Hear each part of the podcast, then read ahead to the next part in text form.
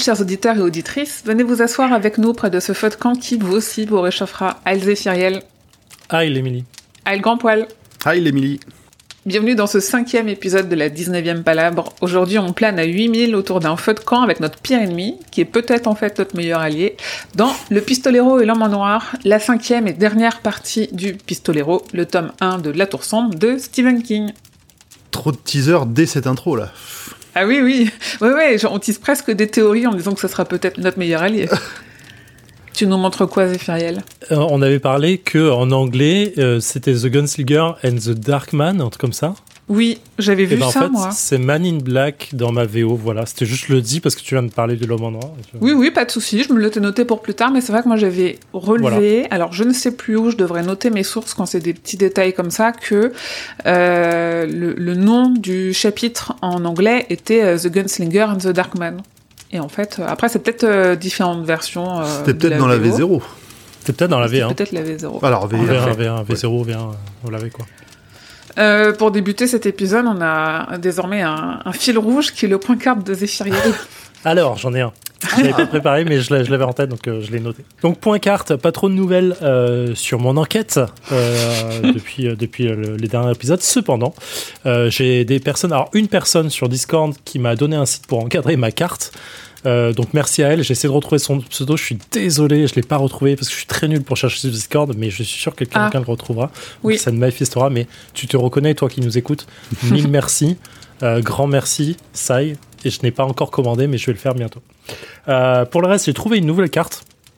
Euh, Enfin, un nouveau, ouais, nou- vais dire un nouveau format, mais une nouvelle carte euh, sur un site type SI ou un truc comme ça, mais qui avait encore vraiment des différences. Cette fois, j'ai hurlé de rire, presque, c'était abusé. genre, des erreurs de distance qui étaient complètement pétées. genre, il, il prenait la distance de euh, entre deux portes qu'on voit dans euh, le, les trois cartes, Hmm. et c'était une distance équivalente à la distance de parcours avec Blaine. Ah, Et je me disais, non, ça marche pas. Là, il y a un truc qui me dérange, je suis désolé. c'est quoi déjà la vitesse de pointe de Blaine dans l'idée 900 km/h. Ouais, donc non. Et donc, ça me semblait un peu difficile. Et c'est Feina, merci Grand Poil. Merci Feina de m'avoir euh, m'avoir donné euh, l'éclat de verre pour euh, tout ça. Merci Grand Poil pour m'a redonné le nom. Ah là là, que des bonnes personnes dans cette communauté. Mais bien sûr. Donc voilà, j'avance dessus. J'ai. Je pense qu'au prochain épisode, je ferai mon point théorie de pourquoi on peut pas trouver une carte qui est cohérente, même si on sait un peu déjà pourquoi. Mais euh, du coup, euh, je désespère un tout petit peu en vrai euh, de me dire, euh, Hmm, j'aurais pas une bonne carte. Voilà. Ok. Tu parlais d'enquête en plus. Moi, mon enquête sur... euh, Enfin, c'était pas tellement une enquête, mais ma, ma tentative de prise de contact avec les éditions que j'ai lues ont, ont fait banqueroute. En fait, en fait Oh merde. ils m'ont répondu, ils n'ont pas répondu à mes emails, et ils m'ont répondu par Twitter. Après, j'ai pas, on dirait que je les ai harcelés, mais pas du tout. J'ai envoyé un email, j'ai envoyé un MB sur Twitter, et j'ai relancé deux fois sur Twitter, mais genre deux semaines après. Et coucou, euh, est-ce que vous avez répondu? Sachant qu'ils tweetaient plus, euh, genre le community manager devait être en vacances ou quoi. Et ils m'ont répondu, ah oui, oui, euh, on transmet au service presse. Et j'aurais dit, bah, du coup, je vous donne mon email parce que bah, peut-être que ça leur aidera pour, nous répondre au- à mon- pour me répondre au service presse, sachant que moi, c'est déjà au service presse que j'avais écrit. Donc, ils n'ont pas l'air très organisés pour parler aux, aux gens de l'Internet. C'est pas grave, j'ai pas dit mon dernier mot, on les, je, les, je les recontacterai. Et, euh, et s'il faut. Ah, putain, j'étais en train de me dire, si vraiment j'étais, j'avais un problème, je serais allée au salon du livre pour aller parler aux gens qui étaient sur le stand de lu au Festival de livres du Paris. Je dû- ne l'ai pas fait, j'aurais dû. J'aurais dû faire ça. C'était il y a pas Tu sais, longtemps. des fois qu'ils aient des fonds de tiroir qui traînent. euh, Ouais, parce qu'en fait, je me disais surtout service presse, euh, c'est Mm. pour recevoir des, des bouquins. Et je me dis, ils vont t'envoyer un concordance comme ça. casse les couilles là, envoie-lui des bouquins là, ça va. Ouais, en fait, le service presse, moi, c'est Albin Michel avant qu'il s'organise un petit peu pour faire des partenariats avec euh, vraiment ce que j'appelle les gens de l'internet. Hein. Je, je- enfin, je, je, je suis une créatrice de contenu, je suis pas forcément une influenceuse ou une influenceuse vraiment de micro-niche. Euh, Il y, a, des- il y a des maisons d'édition où c'est encore pas du tout bien organisé et c'est du coup euh, la presse qui fait ça parce que ça reste euh, de la communication extérieure. Alors que c'est vraiment de la... Là, moi, j'ai juste des questions en plus qui vont même pas à la presse, qui vont euh, à la partie édition. Mais vu que je suis aussi un site de news, je suis aussi traité comme un peu une demande presse parce qu'une demande d'information qu'ils doivent traiter en interne avec les. Moi, pour travailler dans une direction de la communication, en effet, ce genre, ce genre de demande-là, ça va plutôt à la presse euh, qui va aller à la pêche aux infos. Mais je suis, euh, je suis juste un site, hein, donc ils... ils prennent leur temps, mais je referai un petit mail à l'occasion, on verra bien. Voilà, donc pas d'avancée euh, de mon côté. Et donc Zéphiriel, tu parlais le prochain épisode, la théorie Oui. sur les cartes. Euh, On peut l'annoncer, l'épisode 6 sera, ça on le savait déjà, un épisode full théorie où on, on va redévelopper des théories qu'on a vaguement évoquées ou auxquelles on a pensé et qu'on n'a pas développées dans les cinq épisodes, dans les cinq épisodes précédents, donc les quatre d'avant et celui-ci compris. Et on le fera en live, on le fera en live sur Twitch le lundi 5 juin vers 21h, a priori plutôt 21h, mais vers 21h. Et sur la chaîne Twitch de Stephen King France, qui est aussi ma chaîne Twitch à moi, que je mets en, en description de l'épisode. L'idée étant de pouvoir euh, discuter entre nous et avec les personnes qui seront là de différentes théories, de différentes thématiques, et que normalement d'ici là, on aura déjà nous dégagé des thématiques sur lesquelles on voudra entre guillemets travailler. Hein. On est là aussi Mm. pour euh, pour s'amuser à, à se prendre la tête, et on pourra euh, les annoncer sur Discord et genre sur les réseaux sociaux si ça spoil pas trop, pour que les gens puissent aussi préparer un peu de leur côté euh, leurs avis, leurs recherches, euh, enfin un truc vraiment euh, collaboratif. On va avoir des romans dans le chat. Oui, Et c'est cool. En vrai, ce sera Oui, vraiment des questions généralistes sur, euh, sur l'œuvre de tome 1, en fait. Hein. C'est pas, c'est- je- à mon sens, il n'y aura pas de spoil dans les questions qu'on va poser. quoi. non, Peut-être mais- dans les réponses oui, non, dans les questions, ouais. Mm. Et Après, moi, je me méfie des personnes Oui. qui vont directement répondre sur Twitter parce qu'elles pourraient pas être là sur le, sur le Twitch. Et du coup, sur Twitter, ça va Ah, spoiler. euh, Après, c'est pas, c'est pas notre faute si les gens spoilent leur réponse à nos Oh, c'est 2003, ça va. y a- Oui, d'ailleurs, en parlant de ça, euh, il y a un podcast qui a parlé de nous, c'est très gentil, mais en disant euh, qu'on spoilait et en disant, attends, c'était quoi le, le truc exact Que je redonne le nom du podcast parce que c'est gentil, parce qu'on va passer après à la partie commentaire. C'est ouvert pour inventaire, le, post- le podcast qui nous a reco. Et qui nous a reco en disant, euh, comme il y a une histoire un peu de boucle temporelle, ils donnent leurs, interpré- leurs interprétations. Et je- c'est dommage parce que ça spoil là-bas. Là, tu viens, tu niques tout le cycle, là. Tac. Ouais, en vrai, je suis pas. Enfin, moi qui m'en fous du spoil, mais alors Ouais. euh, puissance Oui, oui. 10 000, je me dis, est-ce que en vrai, on, ça spoil vraiment Tu vois, genre, ok, tu sais que c'est un recommencement, mais tu sais pas ce qui s'y passe. C'est pas euh, le but du but. Et même, même King le dit à la fin, en fait, tu vois, quand il dit, euh, vous êtes, encore, vous êtes sûr que vous voulez lire ça? Parce qu'en vrai, c'est pas. euh, tu vois? Ouais, mais quand c'est la première fois que tu le euh, lis, c'est vraiment. Moi, je sais qu'à l'époque, tu sentais venir des trucs un peu peut-être dans ce genre-là, mais moi, j'étais sur le cul. hein. Ouais, ouais, je suis d'accord. Moi, j'étais euh, complètement sur le cul à la fin du, à la fin de la tour sombre.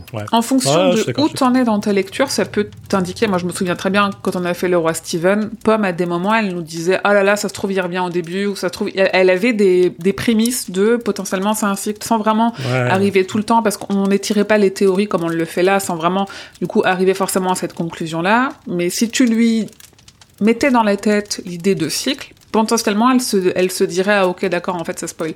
Et moi, sur Twitch, une fois, on parlait de la tour sombre, et on est venu me parler en me disant, euh, dans un épisode du roi Steven, tu dis que tu avais un poisson qui s'appelait Roland parce que c'était un poisson solitaire euh, qui tournait en rond dans son bocal, machin. Et on m'a dit, j'espère que t'as pas spoilé en disant qu'il tournait en rond dans son bocal et qu'il faisait des cycles. Je m'ai dit, ok, en fait. Je fais, non, non, non, non, pas du tout. C'est pas du tout ce que je voulais dire. Bonne chance à cette personne. Oui, c'est clair. je, je nierai les faits. Voilà. Et je, je couperai ça en montage. Oh non, mais non. Non, non, non, mais non. Non, non, j'assume. Non, non, en plus, je pense que vraiment, à l'époque, euh, c'était juste pour dire que Roland, il se balade tout seul, comme mon poisson, il se baladait tout seul, quoi. Et qu'il est venu voir le poisson rouge C'est vrai. Euh, Puisqu'on en est aux, aux commentaires, enfin, plus ou moins aux personnes qui nous ont parlé suite aux précédents épisodes, euh, on va revenir sur quelques commentaires qui vont nous permettre de réexpliquer certaines choses dont nous, on avait déjà parlé en off, ou de d'expliquer certains choix, entre guillemets, éditoriaux. Sur Discord, sur le Discord de Stephen King France. Monsieur Satan, il nous a vivement recommandé d'ajouter les comic books à notre lecture. Euh, je cite euh, son, son commentaire, parce qu'ils comblent les vides qui soulèvent une bonne partie de vos questions. Pour moi, ils sont indispensables à une compréhension parfaite de la saga. Robin First a fait un magnifique travail de reconstitution pour développer les passages oubliés du livre, et c'est considéré comme canon. Je pense notamment à Alain et Cuthbert qui sont officiellement reconnus comme pistoleros après le succès de leur mission à Mégis. Cette accession au statut sans passer par les épreuves traditionnelles est d'ailleurs source de conflits avec les autres aspirants qui les considèrent comme des parvenus. Hmm. Nous, on a eu cette discussion, cette discussion-là sur Discord. Je me dis que c'est peut-être des choses auxquelles les auditeurs et auditrices pensent aussi sans, euh, sans venir nous en parler. Pour moi, on n'intègre pas les comic books parce que c'est des adaptations déjà. Et en plus, euh, il y a beaucoup de choses qui sont étirées, c'est des interprétations, et que même si King, il est, il a approuvé entre guillemets, c'est pas lui qui a écrit. Nous, on est là pour étudier ce que lui il a écrit. Et Robin First, elle fait un peu ce que nous on fait, c'est-à-dire de se dire, oh là, il aurait pu se passer ça, là, il aurait pu se passer ça. Elle prend un fil qu'elle tire dans un sens qui est pas notre fil à nous. Après, ça pourrait être intéressant à un moment donné euh, dans notre podcast de lire les comics et de voir ce qu'on veut en dire. Mais pour moi, ils, en fait, ils répondent à nos questions, mais c'est comme nous, on répond à des questions, et c'est pas la réponse de King à la question, c'est notre interprétation, notre lecture qu'on en fait, notre avis. Mm. Et Robin First, c'est exactement ce qu'elle fait avec ces comics-là. C'est possible qu'en plus King n'avait pas de réponse à ces questions et qu'il se dit bon, elle est pas mal la tienne, et puis c'est parti. ah ouais, non, mais je pense que vraiment, on fait, euh, on fait le truc que, qu'a fait le documentaire sur Shining, là, qui s'appelle Room 217, que euh, la 90% de ce qu'on dit, King n'y a même pas pensé. Quoi. Enfin, on a bien l'exemple avec les cartes où nous, on essaye d'avoir un monde cohérent sur, euh, sur une Bien base qu'il l'est pas parce qu'il l'a, il l'a pas pensé, en fait, il l'a Mm. pas réfléchi comme ça. Oui, complètement. Je, je, je n'en pense pas moins. Je, je ne dis rien, mais je n'en pense pas moins. Pour, pour moi, c'est pas du tout. En plus, c'est c'est, euh, c'est hors propos dans le sens où quand on s'est dit ça, on dit qu'on, on s'est dit qu'on parlait des bouquins et c'est hors propos ouais. d'aller, euh, d'aller injecter le reste. Je, je- moi, je recommande quand même globalement la lecture parce que c'est, ça reste des bons, des Mm. bons comics. Mm. En plus, la plupart sont, euh, sont illustrés par Jay Lee avec Peter Davis qui fait des, une bonne partie des scénarios, donc on a du, on a du, du gros niveau. Oui, puis en plus, euh, enfin, euh, comme je disais sur le score, euh, ça, ça exclut pas qu'on le fasse euh, peut-être quand on finira euh, tout le cycle, hein, Mm. que- et qu'on on aille chercher là-dedans, mais je suis pas, pas complètement en accord avec le fait de se dire que ça répond à des questions qu'on se pose, ça, ça Ça répond pas, donne des ça réponses. donne des réponses sur lesquelles on pourrait être d'accord ou pas, mais évidemment le sujet étant que ça vient de Robin First, qui est la personne la plus proche sur ce cycle-là, mais que c'est pas King lui-même, donc ça je trouve Mm. un peu, Ça- c'est un peu son encyclopédiste. Je sais pas si c'est le terme exact. Oui, ça peut donner des pistes dans l'idée, Hum, des hum. pistes de réflexion assez intéressantes. qu'on ne s'octroie pas pour le moment. Non, mais en effet, ça pourra faire l'objet euh, d'épisodes hors série ou de, ou de live euh, en fin de Mhm, tome. La sauterelle nous a beaucoup parlé sur, euh, sur Discord. Il y a quelques petites choses sur lesquelles je voulais revenir, notamment une chose que nous on s'est dit en off, parce que dans alors, le premier ou le deuxième épisode, on parle quand Roland est à Tulle, on évoque à un moment donné que Tulle il le revit, que ça fait partie de son cycle. Mais Tulle ne fait pas partie de son cycle. Ça, on en est sûr, puisque Tulle est un flashback, un des 8 milliards de flashbacks du, du pistolero. Mais il y a un moment donné où il dit quand même qu'il a l'impression d'être déjà venu. Et moi, la question, je me demandais, c'était si oui, quand? Parce que nous, notre réponse, ça avait été, bah oui, t'es déjà venu parce que c'est dans ton cycle. Et toi, Zef, et toi aussi, Grand Poil, vos, vos réponses à ces questions-là, c'était plutôt... En fait, à chaque fois qu'il raconte, il le revit d'une certaine façon. Oui, peut-être. Oui, oui, oui, oui, oui. complètement. Parce qu'après, on pourrait, on pourrait théoriser que euh, le cycle reprend pas à chaque fois au même endroit, mais alors là, on n'a pas, on n'a pas fini, quoi. Oui, il pourrait reprendre un tout petit peu plus tôt, mais... euh, Pour, pour moi, il reprend là à chaque fois, mais c'est c'est vrai que dans la lecture qu'on en faisait ou quand on en discutait sur le, sur le qui-vive, on était en, en mode il le revit, mais non, effectivement, il Mm. le revit à travers ses propres souvenirs et de fait qu'il le re-raconte dans sa tête, mais effectivement, il est installé à son feu de camp en train de, en train de méditer ou rêvasser à ce moment-là. Oui, parce que c'est. euh, Du coup, c'était une erreur qu'on avait faite de dire. euh, évidemment que tu as cette impression-là parce que tu le revis. En fait, il le revit en le, en le parlant, un peu comme euh, Oui. on a l'impression qu'il va revivre à chaque fois tout ce qui s'est passé à Mégis, parce qu'à chaque fois, il va re-raconter euh, tout ce qui s'est passé à Mégis dans le tome 4. En fait, c'est euh, c'est intéressant le, le, le terme de revivre là-dedans parce que comme nous, on le lit on a l'impression de le vivre à travers la lecture, comme euh, c'est le cas euh, quand on suit son, son temps présent. Je mets des guillemets Mm. là-dessus, vous voyez pas. Mais euh, l'idée est là, en fait, quand, on, le, quand on, on en parle, de dire de le revivre parce qu'on le lit en même temps que lui, il le raconte. Et donc, c'est ça, en fait, l'idée de dire qu'il le revit. Mais effectivement, ça reste qu'un souvenir dans l'idée. Ouais. Un autre point qu'avait la sauterelle, c'était sur la fin du chapitre 4, quand Walter dit à Roland tu progresses. Elle nous dit, ici je me dis que c'est aussi en lien avec le sacrifice de Jake. Parce que nous on se disait tu progresses euh, genre de cycle en cycle, mais euh, genre sur ta façon dont tu conduis euh, tes, tes, tes Bah, comportements. Tu tes... ouais, donc tu es... évolues quand même, toi-même. Exactement. Et elle, elle se dit qu'en fait, Roland ne perd pas une seule seconde à essayer de sauver Jake, et celui-ci lui dit aussitôt de partir. Ils savent, entre guillemets, tous les deux que c'est le cas, et qu'ils vont se retrouver plus tard, même si à cet instant, ils ne s'en souviennent pas. Et je pense que c'est pour ça que Roland progresse. J'aime m'imaginer que toutes les autres fois, il a essayé de sortir Jake du gouffre avant qu'il ne lâche.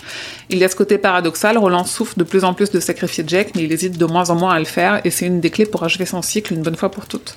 Moi, j'ai adoré cette idée parce que j'étais un peu fixée sur le fait que Roland de base, il est très froid, très impersonnel, très bourru, et en fait, à chaque fois, euh, ce qui va lui permettre d'accéder au corps et donc à la tour avec le corps, c'est le fait qu'il va s'adoucir, qu'il va avoir plus d'empathie et tout. Et en fait, oui, en effet, pas forcément. Le, le fait qu'il y accède, c'est peut-être aussi qu'il perd pas de temps à essayer de sauver les sacrifices qui, de toute façon, doivent être faits. Et Mm. j'aime bien cette idée-là. Ouais, je trouve ça intéressant.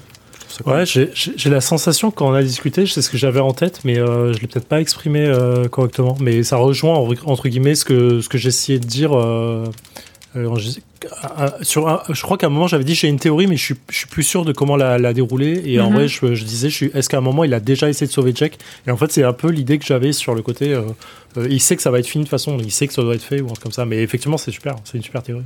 Oui, oui, parce que moi, tu vois, quand tu me dis est-ce qu'à un moment il a déjà essayé de sauver Jake, je voyais plus le sauver d'une façon générale et donc même pas l'emmener sous la montagne. Tu vois, pas ce côté il est en train de tomber et pour moi là, il- c'était déjà trop tard. Il était un peu hypnotisé par l'homme en noir devant lui Ouais. et, euh, et complètement euh, euh, absorbé par son besoin et son envie d'aller vers cette forme qui en plus, comme tu nous l'avais décrit, représente vraiment la tour. Donc euh, là, il perd tous ses, tous ses sens, tous ses moyens et il a pas d'autre choix que d'avancer. Et en fait, c'est Ouais, peut-être pas forcément le cas. Ouais. Pour, pour moi, ça reste quand même la- le, le point de bascule de la- entre Jake et Roland, c'est euh, la montagne et le fait d'aller en dessous. Pour moi, le moment Mm. où il le sauve, c'est vraiment, euh, c'est vraiment dans cette, euh, dans cette période-là, pas, pas avant. D'accord. Et dans un autre registre, elle disait aussi, au début du chapitre, Roland se souvient vaguement de Brown et a oublié le nom de son oiseau. Si je fais le lien avec ce que j'ai dit au sujet du chapitre 1, je pense que c'est parce que sa rencontre avec Brown n'est arrivée qu'une fois, avec son premier cycle, et qu'à chaque fois qu'il revient dans le désert, les souvenirs reviennent, mais s'usent à force d'être sans cesse remis en avant au moment du respawn. Ouais, ça, je n'étais pas en accord avec ça, mais j'ai Ouais. répondu sur le Discord. Je suis pas en accord parce qu'il se souvient. En fait, quand il raconte euh, à Braun, enfin, quand il raconte, ça raconte avec Braun, qui, à qui il raconte, euh, tue, le- qui est encore plus loin dans son souvenir. Et il est très précis sur tout ce qu'il dit, en fait. Il n'y a aucun doute sur tout ce qui s'est passé, les moindres détails de son histoire. Et quand bien même, euh, quand il raconte euh, Méris à- dans le tome 3, bah, en fait, euh, le, le nombre de détails qu'il a dans ce truc-là, il est incroyable. Donc, il y a, à mon sens, c'est pas du tout de l'usure de mémoire. Euh, mais voilà. C'est du, un truc. Je, pense, je pense que le fait de ne pas se souvenir de l'oiseau, c'est vraiment la perte de Hmm. connaissance et de, euh, de, de- de- de connexion qu'il a avec son cerveau sous la chaleur et c'est le fait qu'il va mourir. C'est juste ça. Ouais, et puis peut-être que, enfin, pour lui, c'était une rencontre de passage, c'était pas important, donc il n'avait pas eu besoin de, de- de se remémorer ce truc-là. Bah, en vrai, il le dit quand, quand il arrive dans le chapitre 1, quand il présente Braun, euh, et Braun lui dit le, le nom Zoltan. Enfin, il n'a pas de doute sur le fait de dire il me présente son. Sinon, à mon sens, il aurait dit il me présente son oiseau, mais j'ai oublié son nom. Tu vois, il y a un côté de. Il, il raconte l'histoire en fait. Ouais. Alors de là à dire théorie à la volée, euh, de là à dire que l'histoire dans l'histoire est une nouvelle histoire, donc pas un souvenir, mais vous voyez ce que je veux dire quand je parle d'histoire, de bouquins écrits, tout ça. On n'en finit plus. Jusqu'où va- va-t-on aller? Est-ce qu'on va aller aussi loin que euh, les flashbacks dans les flashbacks dans les flashbacks euh, du premier chapitre? Je sais pas. Un autre truc que je pense que j'aurais envie de redévelopper plutôt au prochain épisode dont on a parlé, c'est euh, euh, l'implication de Randall Flagg dans le fait que ce côté où il est présenté comme un grand méchant et où en fait moi je suis persuadée que déjà on l'a déjà dit 50 fois il est euh, il, il est pas aussi binaire. C'est pour moi Flagg c'est vraiment un profiteur et que pour moi il aide Roland à accéder à la tour parce qu'il a aucun intérêt à ce que la tour s'effondre parce que Flag, on le voit avec le fléau, il s'amuse à, à sauter d'un univers à l'autre et à prendre ce qu'il peut prendre, à profiter des contextes euh, là où il y a des contextes dont il peut profiter. Et en fait, euh, s'il y a plus de tour et qu'il y a plus d'univers, lui, il a plus rien à faire. Soit il meurt avec tout le monde et c'est quelqu'un qui a un ego beaucoup trop fort et euh, pour vraiment pour accepter ce genre de choses, ou soit il continue à vivre et il, il va se faire chier, il y aura plus rien à faire et il a aucun intérêt à ça non plus. Je répondrai à ça au niveau du passage 7 avec ma théorie. Ok, super. Super, parce que moi du coup, on verra si ça me permet de développer ce que je, vais, ce que je voudrais développer aussi, qui est que même des, euh, des, des Gilead, des euh, Marten, euh, enfin sa version de Marten et euh, son père, sa mère et tout, il- dès ce moment-là, il fait exprès de faire chier Roland pour que Roland devienne pistolero et pour qu'il parte en quête de la tour euh, Mm. avant qu'il soit trop tard. Je, je vais vous dropper des petits trucs au fur et à mesure sans vous Ouh le sachiez dans l'épisode et à la fin je vous dirai alors j'ai deux pages à vous raconter là. C'est trop bien, c'est trop bien parce que moi vraiment, en, en- franchement, en relisant, en prenant le temps euh, de d'autant relire le, ce premier tome, je me dis mais Randall Flagg c'est un personnage tellement incroyable. Du coup pour moi là c'est le meilleur personnage de, du pistolero. hein. Au moins de ce tome 1, on verra sur Mhm. le reste parce qu'après il est moins là, mais ça, ça explique tellement de choses et ça connecte tellement d'autres trucs dans le Kingverse, c'est vraiment cool. Donc, chapitre 5, le pistolero à l'homme à noir, qui est un chapitre euh, d'une vingtaine de pages. hein. Mais on a des choses à dire. Je vois la tête de Zef. J'ai j'ai pas regardé combien de pages de théorie j'avais fait, en, en- de théorie de détail. Quoi, 16, euh, 16 18 pages d'écriture, et dans les autres, j'étais à Oh la plus que ça, je pense. Ouais, ça va, 42, 58, euh, ah, 16 aussi. J'ai autant écrit sur moi. Ça veut pas dire que c'est intéressant, attention. Non, non, mais quand même. Sachant que ça fait déjà 20 minutes euh, qu'on qu'on fait des On récaps est- des épisodes précédents. Et qu'on a déjà commencé à théoriser. hein. oui, c'est vrai. On, peut- on peut- on est là pour ça. Écoute, on, aurait dû appeler ce podcast la 19e théorie. Finit-on jamais de théoriser? Non, jamais. La théorie n'est jamais finie. Elle- elle a commencé à l'épisode 1, elle a jamais fini. Donc, pour les palabres, entre guillemets, l'homme en noir emmène le pistolero sur un chat. Ah, mais non, on n'a pas fait de Previously On. Mais oui, Previously On, Jack Oui. est mort. Suivant. Previously On, euh, Bah, je le fais rapidement. Pardon, vas-y. Je dis ça suffit, hein. Enfin, ils sont vrai, passés sous la montagne, ils ont vu des lents mutants. Jack Fin- est tombé dans le gouffre.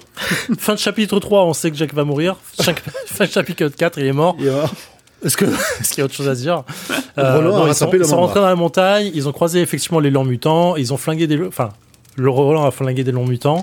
Euh, ils ont croisé une super station métro qui est le croisement euh, de énormément de multivers. Et ça, j'ai kiffé. J'y repense souvent en mode, il y a tellement de choses à faire là-dessus.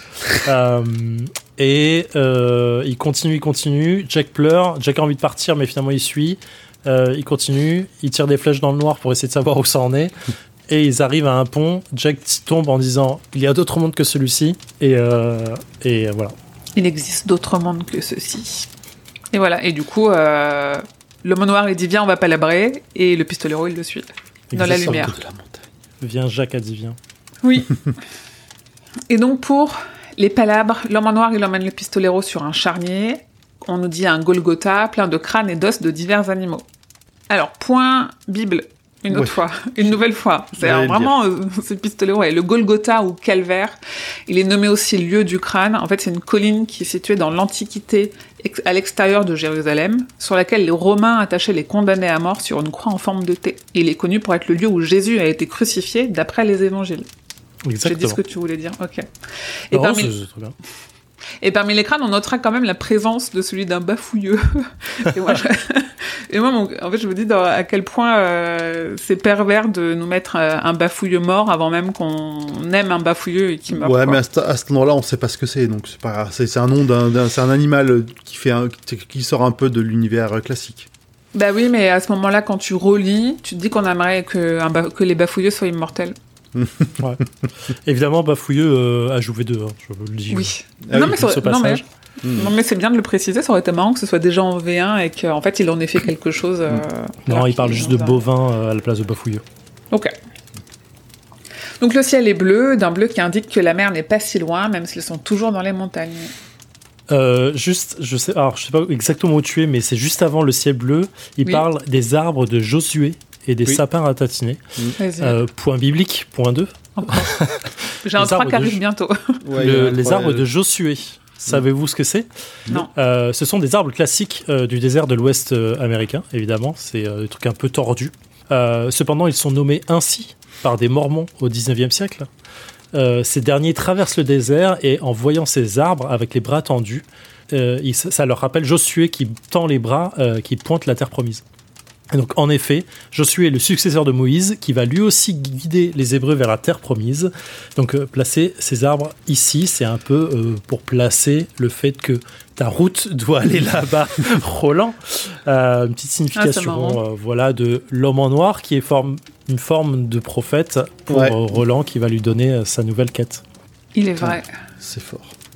Assis sur un tronc de bois, le visage à moitié dissimulé par sa capuche, l'homme en noir ordonne au pistolero d'aller chercher du bois. Euh, désolé, j'ai un autre point juste avant ça. Euh, juste, juste avant, Roland regarde euh, le ciel bleu et le ciel qui s'étend et la mer et le reste, et il dit Je suis dans l'ouest Cuthbert, se dit-il émerveillé. Mhm. Si ce n'est pas là l'entre-deux-mondes, ça y ressemble. Cette deuxième phrase, si ce n'est pas là l'entre-deux-mondes, ça y ressemble, c'est un ajout V2, pas mis en V1. L'entre-deux-mondes, concordance tome 1, page 191 à 192. C'était ma question. Oui, Ah. moi, oui, alors moi aussi, c'est dans mes questions, euh, Oui. soit pour l'épisode d'après ou à un moment donné, c'est... Vas-y. Qu'est-ce que c'est Mais l'entre-deux-mondes c'est quoi les deux de putains de Concordance. Ouais, c'est ça. Que- Quelles sont les limites? Alors, c'est pas très très clair. hein. C'est pas. Euh, c'est comme les points cartes. Le mais oui. On découvre donc que Arthur avait unifié le royaume en un tout monde à l'époque. Euh, L'entre-deux-mondes est alors un monde, un royaume ancien euh, qui tente de préserver la culture et la connaissance euh, en des temps obscurs. Ok. Les anciennes frontières de l'entre-deux-mondes seraient du Grand Bois du Couchant jusqu'à Topeka. Et Lude serait une sorte de capitale. Le centre de le- l'entre-deux-mondes serait la Tour Sombre, et pourtant, elle est elle-même située dans le monde ultime Mhm. et pas dans l'entre-deux-mondes. Ouais, c'est ça.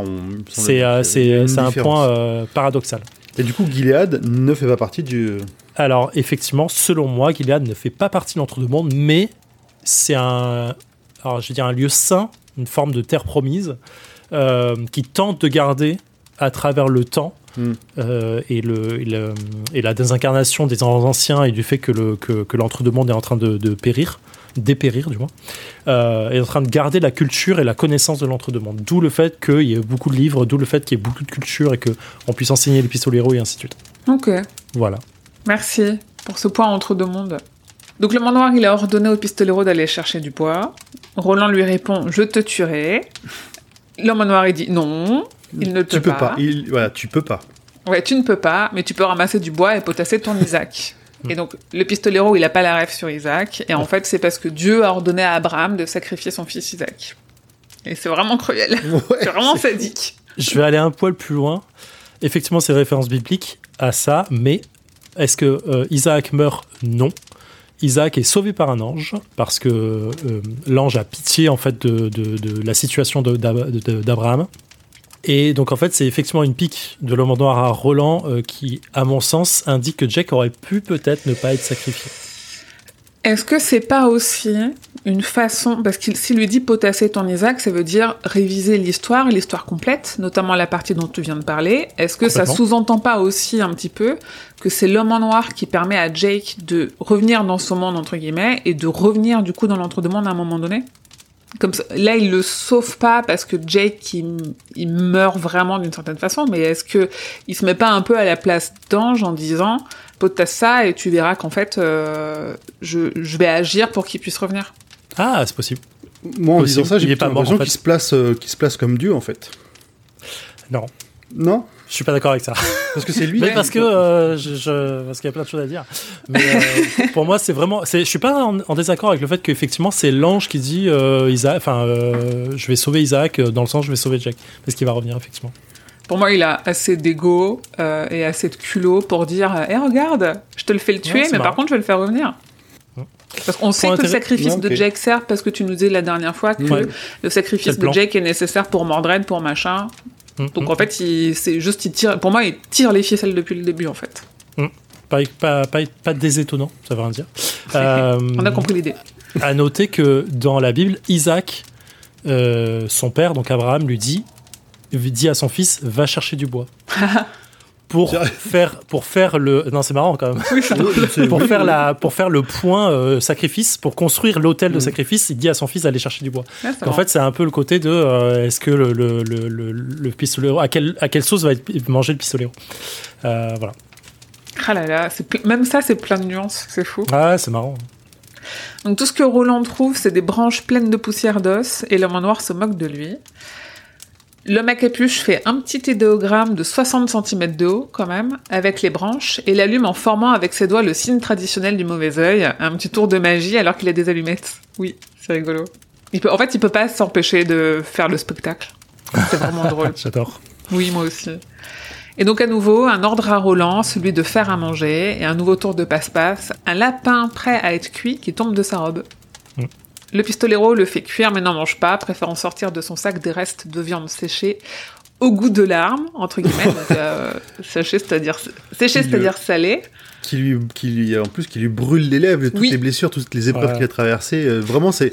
enfin, T'as l'impression vraiment qu'il se flagelle en plus pour. euh, exactement ce que j'ai noté j'ai noté juste avant Roland en train de boire son seum Ah, c'est salé. hein. là, c'est- c'est- Et il fait ça parce qu'il craint la viande ensorcelée. Donc il a zéro confiance, évi- évidemment. hein. Bah, J'ai envie de dire, euh, moi, j'en mangerai pas non plus, hein, de la bouille de la viande de, Ouais, de l'homme noir. clairement Et donc, quand l'homme en noir enlève sa capuche, le pistolero le détaille. Et moi, c'est marrant parce que dans la façon dont il le décrit, j'ai imaginé un Adam Driver mal coiffé avec un petit nez.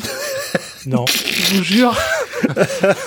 bah, dites-moi qui vous avez vu. Alors, moi, j'ai vu Adam Driver mal coiffé, un petit nez. je vous dirai à la fin qui j'ai vu J'ai personne qui m'est venu à l'esprit comme ça. En vrai, euh, alors j'ai j'ai des, j'ai des images en tête. Euh, J'ai plus vu un Keanu Reeves pour ma part, mais euh, Ok, je trouve marche. que la description elle est magnifique. Elle est, euh, elle est, elle est incroyable. C'est Roland, c'est c'est un observateur, hein. angélique. Mm. Non mais il, il lui dé- il dépeint un ange en fait. euh, Enfin sous tous ses traits doux, parfaits, empreints de savoir, euh, le secret de terreur, c'est Mamboul quoi. Il dépeint un ange tel l'ange qui a sauvé le fils. Oui, alors, C'est- bah, tu oui. vois, c'est... oh non mais on en est là, hein, est c'est trop bien. Parce qu'il insiste bien en plus sur le fait que euh, l'homme normand noir n'a pas de rides, n'a pas de cicatrices. Enfin, vraiment, Bien il, est- sûr. il est lisse. Tout est, tout est lisse, tout est parfait. il a un presque. temporel. Ouais. Putain, mais vra- vraiment, je, je, je résiste Vas-y, pas à citer le truc, quoi. C'est beau. C'était un beau visage au trait régulier dépourvu de rides et de cicatrices qui indique qu'un homme a traversé des moments terrifiants et qu'il détient de fabuleux secrets. Il avait une chevelure noire et une longue inégale et emmêlée. Il avait le front haut, les yeux sombres et brillants, un nez quelconque, des lèvres pleines et sensuelles. Il avait le teint pâle, comme celui du pistolero. Putain, c'est tellement stylé. Il va le galocher à la fin, en fait. Mais bien sûr, tu le baises. c'est Brokeback Mountain.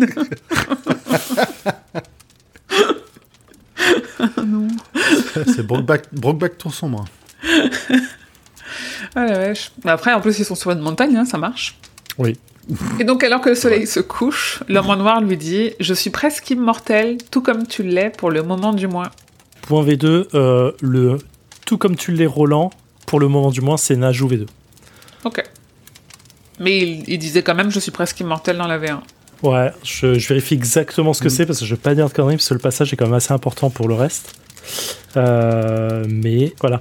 Pourquoi je suis pratiquement immortel? J'aurais pu prendre une apparence plus conforme à ton attente, bien sûr, mais j'ai choisi de te montrer celle qui m'a été donnée à ma naissance. Regarde, Pistolero, le soleil est en train de se coucher.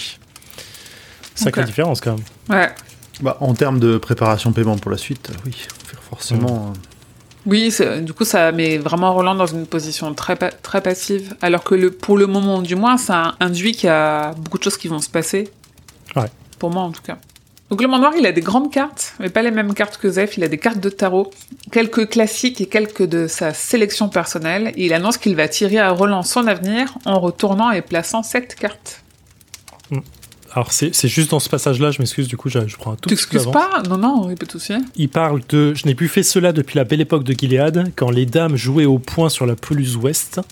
Euh, les points, concordance, page 313, tome 1. C'est un jeu de boules et type de, de croquet. Tu vois. Ok. Voilà, c'est juste pour le, le point là-dessus.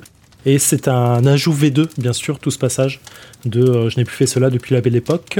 Dans la V1, l'homme en noir indique ne plus l'avoir fait depuis plus de trois siècles. Oh, ah ouais, ok. Ah, c'est marrant ça. Donc l'homme en noir, il lui dit aussi Tu n'imagines pas à quel point tu es proche de la tour maintenant que tu reprends ta quête. Des mondes tournent autour de ta tête.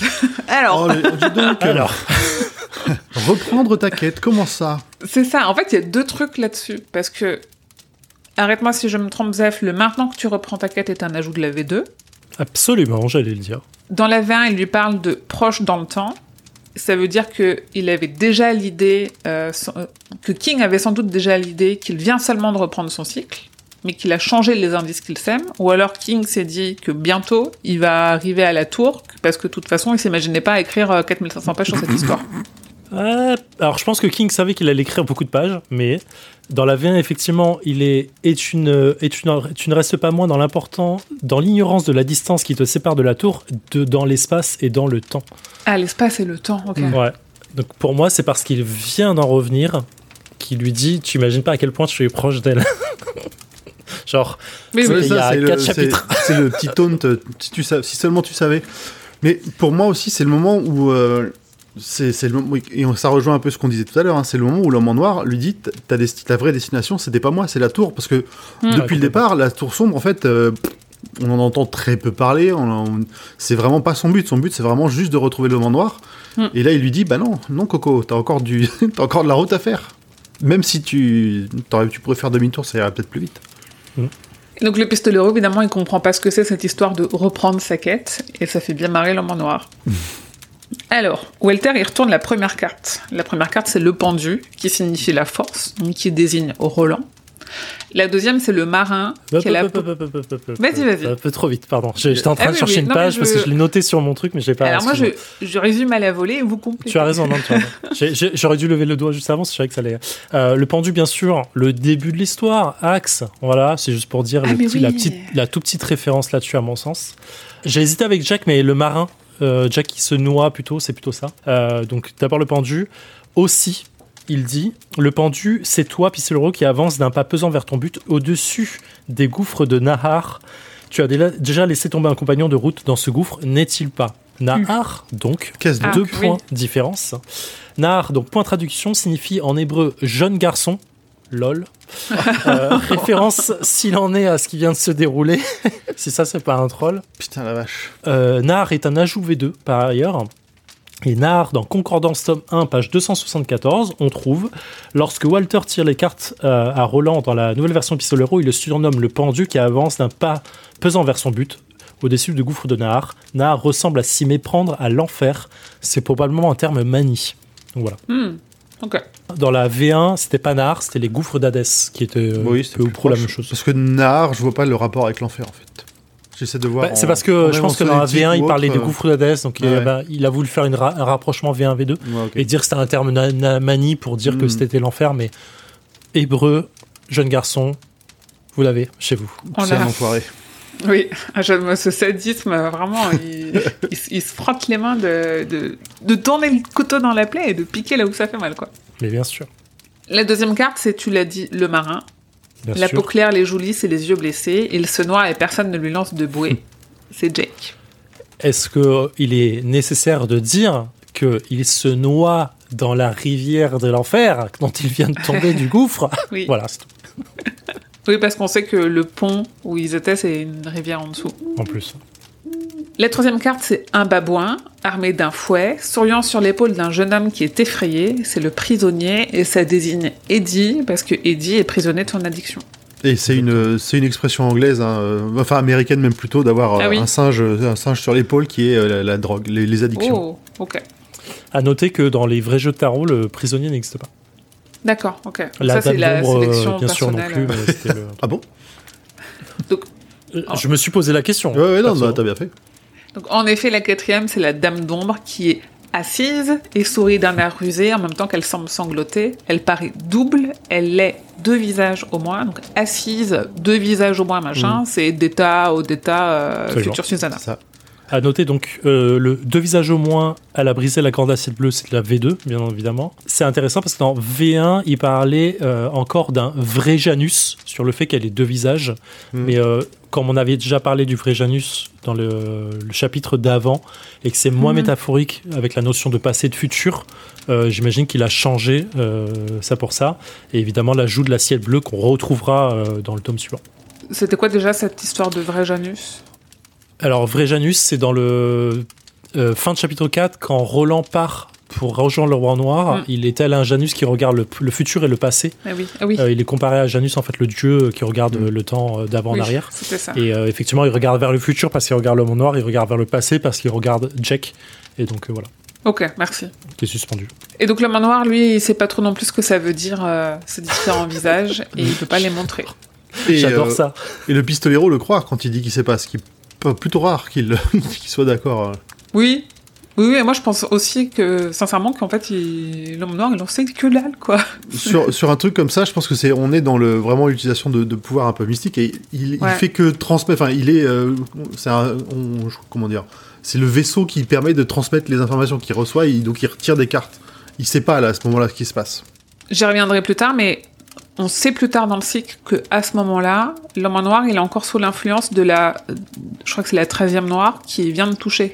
Donc Ouais. c'est parce que c'est comme ça qu'il va faire le petit voyage qu'il fait faire à Roland, et donc c'est peut-être aussi pour ça qu'il arrive à faire ces tirages-là. La scène est trop marrante, mais je pense que euh, c'est pas tant sur les deux visages que sur l'acier bleu qui demande qu'est-ce que ça veut dire et que l'autre répond je ne sais pas. Hmm. C'est, je pense, sur ce passage-là. Et euh, est-ce que c'est un ajout V2 J'ai un doute. Hmm. Ah, ça m'étonnerait je- pas parce que la- l'assiette bleue c'est un truc très spécifique euh, qui a qui a lieu que dans le que dans le prochain tome. Donc euh, dans la V1, euh, Ouais. ça m'étonnerait. Moi, il me semblait que c'était les Prisonnier, incident inquiétant, la Dame des Ombres. Non, c'est un ajout V2, effectivement, je l'ai, je l'ai mal relevé, mais la Dame des Ombres an- annonça l'homme en noir. Ne lui, ne lui sens-tu pas deux visages, pistolero? À juste titre, c'est un vrai Janus. Et le pistolero demande Pourquoi tu me montres ces cartes? Et l'autre répond Pas de question. Tu regardes, c'est tout. Voici comme, un- voici comme un rituel absurde si ça peut te rassurer, comme à l'église. Oh la vache. Et donc, du coup, le- je pense que c'est vraiment sur l'assiette bleue, c'est oh regarde une dame qui a deux visages, elle a brisé une assiette bleue. Et ça veut dire quoi? Bah je sais pas. c'est plutôt dans ce sens-là en fait. Je trouve ça trop marrant. Écoute, moi je tire, après on fait ce qu'on peut avec ce qu'on a. La cinquième carte, c'est la mort. Et donc l'homme en noir, il répète les paroles de l'oracle. Et il me semblait bien qu'il le disait à un moment donné. Ouais, il ouais. lui dit l'amour. Non, il lui dit la mort. non plus. Non, bah oui, mais euh, pas éternellement quoi. La mort, mais pas pour toi, pistolero. Et Mea Culpa, effectivement, je sais plus dans quel épisode, je disais non, il le redit pas parce que je venais de finir le tome, euh, le, le tome 1 et en vrai, effectivement, j'étais passé sur la phrase. Il n'y a pas de souci. La sixième carte, elle provoque des émotions contradictoires au pistolero, qu'il qualifie d'innommable, c'est la tour. Les quatre Ouais. cartes précédentes, elles étaient disposées autour du pistolero aux quatre coins, et en fait, cette carte-là, la tour, elle va sur le pendu, donc sur celle qui représente le pistolero, et elle le masque complètement. La mort, mais pas pour toi, c'est effectivement Death en anglais. hein. Je le dis parce qu'on on s'est posé la question. Je sais plus Oui, avec. Mort, avec Jack Voilà. Mort. Exactement. Ouais. Et effectivement, la tour et les, caso- et les quatre autres cartes, donc qui sont le cathète qui sera formé par. euh, donc on a Roland au milieu, euh, le marin, le prisonnier, la dame des ombres et Jack mort, enfin Death. Hmm. Euh, c'est effectivement le cathète qui va être formé euh, là-dessus, puisque Susanna deviendra une transformation du reste. Hmm. Et, euh, et voilà, c'est ultra symbolique, je trouve ça comme, comme truc. quoi. Et effectivement, Roland qui vient se, la tour qui vient recouvrir Roland pour montrer le cycle et ce qui les lie entre eux, bien évidemment. Et pour montrer, je pense aussi peut-être pour montrer que la tour est tout ce qui va occuper Roland, que le reste n'aura pas d'importance parce que la, Oui. la tour euh, est par-dessus lui. Complètement. D'accord avec ça. Donc à ce moment-là, le pistolero, il maudit l'homme en noir de ne pas lui expliquer ce que ça veut dire. Mais on se dit aussi que l'homme en noir, il sait pas trop non plus ce que ça veut dire. Et la septième carte, c'est la vie, mais pas pour toi, dit l'homme en noir. Et sur la carte, il y a notamment un grand champ rouge, le rouge des roses ou celui du sang, les deux peut-être. Ah là là. Exactement. Donc la septième carte, c'est pour moi, c'est évidemment Mordred Hmm. qui Ah oui, putain Bah oui, la vie, mais pas pour Oui, lui. la oui, vie, oui, qui oui, vient oui, en- non, qui non, vient mais lui. tout à fait. relation au rouge entre Mordred, le rouge, le roi rouge, le roi, le roi cramoisi et les roses. Euh, Mm. Par contre, c'est effectivement difficile de- d'être assez clair pour ça. En fait, pour moi, c'est Mordred qui naît, euh, car c'est la nouvelle vie, mais c'est aussi une forme de libération pour Roland. Le fait de retrouver ta vie, dans le sens sortir du cycle, euh, mais ce n'est pas pour toi. Donc en fait, il y a aussi ce- ce- ce- cette dualité de Ouais. je te parle de quelque chose qui va naître, mais je te parle de quelque chose qui n'est pas pour toi. C'est la vie que tu n'as pas, parce que tu n'as pas de vie en fait telle que tu la vis aujourd'hui. C'est un, c'est un- t'es pas maître de ton destin, t'es pas maître de tout ce qui se passe. Ah, c'est intéressant. Oui, ça, ça, ça rejoint le, la mort n'est pas pour toi, c'est-à-dire qu'il est vraiment dans un état entre deux, il peut pas, enfin, Mm. il Très est prisonnier de cette, de cette prophétie, de son, de son cycle. Il Ouais. est coincé, ouais. Et donc aucun des deux ne sait ce que cette carte vient faire là. Mais parce qu'ils n'ont pas demandé à Zef, sa fille sait. Euh, mais c'est intéressant d'ailleurs parce que euh, et que vient faire vient-elle faire dans cette histoire? L'homme répond, l'homme en or répond, tu n'as pas à le savoir pour l'instant, ni moi d'ailleurs. Je ne suis pas le grand homme que tu cherches, Roland. Ouais. Je ne suis que son émissaire. Euh, c'est un ajout V2, si je ne dis pas de conneries. Euh, oui, c'est un ajout V2. Toute la phrase J'ai un doute. Je vérifie. Oui, c'est ça. Il y a, c'est complètement de l'ajout parce qu'en fait, alors quelle est la septième carte L'homme en noir à la retourna, un soleil qui montrait dans la lumière du ciel d'azur semé d'amour et de lutin virevoltant. Où s'inscrit-elle dans la figure? Tu n'as pas à le savoir, ni moi d'ailleurs. Maintenant, dors, ajouta euh, l'homme en noir, indifférent, il se peut que tu rêves de ce genre de choses. D'ailleurs, il expédie la carte dans le feu. Oui, bah là aussi, hein. Ouais, voilà ça. Ouais. Et effectivement, donc le l'ajout c'est du euh, V2 et comme le euh, juste après, mais vas-y continue, je vais pas te. Donc c'est ça en fait, d'une pichenette, l'homme en noir, il envoie la carte dans le feu. Et à ce moment-là, comme dans la V1, il ordonne à Roland de dormir. Et lequel le menace de le tuer pendant la nuit. Il lui dit ce que mes balles ne veulent faire, il se peut que mes mains s'en chargent. c'est la preuve d'un truc qu'on a relevé plusieurs fois, que c'est pas lui le souci quand il manque l'homme en noir, quand il tire. C'est c'est pas, en fait, c'est pas qu'il vise mal, c'est juste que les balles ne touchent pas l'homme en noir. Donc il va être euh, plus personnel. Il y a, Oui. il y a une petite modification là dans le dans la V2. Dans la V1, Roland dit juste je vais t'étrangler. Il n'y a pas le euh, ce que mes, mes balles peuvent pas faire machin. Ok. et tout. Donc il y a un côté un peu plus barbare, un peu plus, plus, Mm. plus violent, je trouve, dans, le, dans la V1. Et donc en effet, à ce moment-là, il se jette sur l'homme en noir pour l'étrangler. Mais en fait, il tombe en même temps dans un espèce de sommeil et il rêve. La Et façon dont, dont elle décrit, la manière dont il tombe, ça fait vraiment les effets de caméra où elle zoome d'un côté Ouais. et elle recule en même temps. Et Oui. tu as l'impression vraiment d'être dans un tunnel. C'est Tu le vois presque se faire aspirer Ouais, par ouais. un truc. euh, c'est vraiment bien. et l'homme en noir rigole. Tout le temps. Ça, et il est joyeux, l'homme en noir, il n'y a pas de souci. Euh, donc, alors, Roland, il flotte dans le cosmos. Et la voix de l'homme en noir invoque la vie, littéralement, parce que sous les yeux de Roland, le magicien fait naître la terre, les plantes, des arbres, des dinosaures qui se baladent, Et dis donc Dieu, puis l'homme entre en jeu. je, je le disais tout à l'heure. hein. Ah. C'était pour ça Ouais. que je le relevais. Oui, après, pour La moi, c'est et plus... la lumière euh, fut. Et la lumière fut quand même. hein, la première phrase. bon. Ah, bien sûr. C'est vrai qu'il l'appelle beaucoup la lumière. ouais. Pour moi, c'est- c'est plus. euh, ils sont au cinéma et ils regardent ce qui se passe, tu vois. Il fait une reconstitution dans l'idée, Mm. tu vois. Mais oui, je vois ce que tu veux dire. Alors, c'est marrant parce que Roland, c'est- a priori, c'est pas un platiste, mais il a quand même du coup la confirmation que la Terre est ronde. Ça, c'est- Et c'est Oui, marrant c'est qu'il vrai. se fasse cette réflexion-là. Ouais. Donc les continents prennent forme sous ses yeux, il est ébloui par le soleil alors qu'il est frôlé par les planètes du système solaire. Une voix fracassante et envahissante, on sait pas laquelle, mais peut-être celle de la tortue, on verra si on a des théories là-dessus, continue de réclamer de plus en plus de lumière alors que le pistolero sent le monde se resserrer autour de lui. Il supplie que ça cesse, l'homme en noir lui dit de renoncer. Il lui dit Écarte toute pensée de la tour et va ton chemin, entame cette longue tâche, celle de sauver ton âme. Est-ce que c'est pas une façon, une nouvelle façon de provoquer le pistolero, de, de provoquer le pistolero et de lui dire abandonne, en sachant qu'il l'abandonnera jamais, et plus il lui dit abandonne, du coup, plus il va lui donner envie d'y aller? Oui. Pourquoi il lui dit écarte toute pensée de la tour et va ton chemin? Il a aucun intérêt à faire ça. Si on suit euh, ce qu'on a un peu filé en disant en fait euh, c'est un c'est un pion pour euh, aller jusqu'à la tour. Moi, je pense que tout ça, en fait, c'est un test euh, nécessaire. C'est comme, euh, c'est comme tout le, tous les passages du héros où tu es obligé de, de pousser à la limite pour savoir Mm. ce que tu vaux vraiment. Ouais. Et je pense qu'il a besoin, Roland a besoin de savoir ce qu'il vaut lui-même par rapport à ce genre de situation. Et il y a un effet de euh, l'homme en noir sait qu'il doit le pousser pour arriver à ça. En fait. Enfin, c'est ou le pousse le naturellement. Euh, encore une fois, on ne sait pas si l'homme en noir a, be- a- a ses propres plans, s'il est conscient de ce qu'il fait. Théorie là-dessus. Euh, mais je pense qu'il sait qu'il doit faire ça. Et donc, du coup, il le fait. Et, et Roland a besoin de, de se, de de trouver, comme il le dit à la fin, euh, il s'est accroché à un effort monstrueux, puis trop profond, chercher un refuge à l'intérieur de lui-même, avant que cette lumière n'aveugle ses yeux et le pulvérise sa santé mentale. Mm. Donc tout ça, il a besoin en fait de, le- de se protéger mentalement de tout ça, il a besoin de former sa, sa, sa carapace.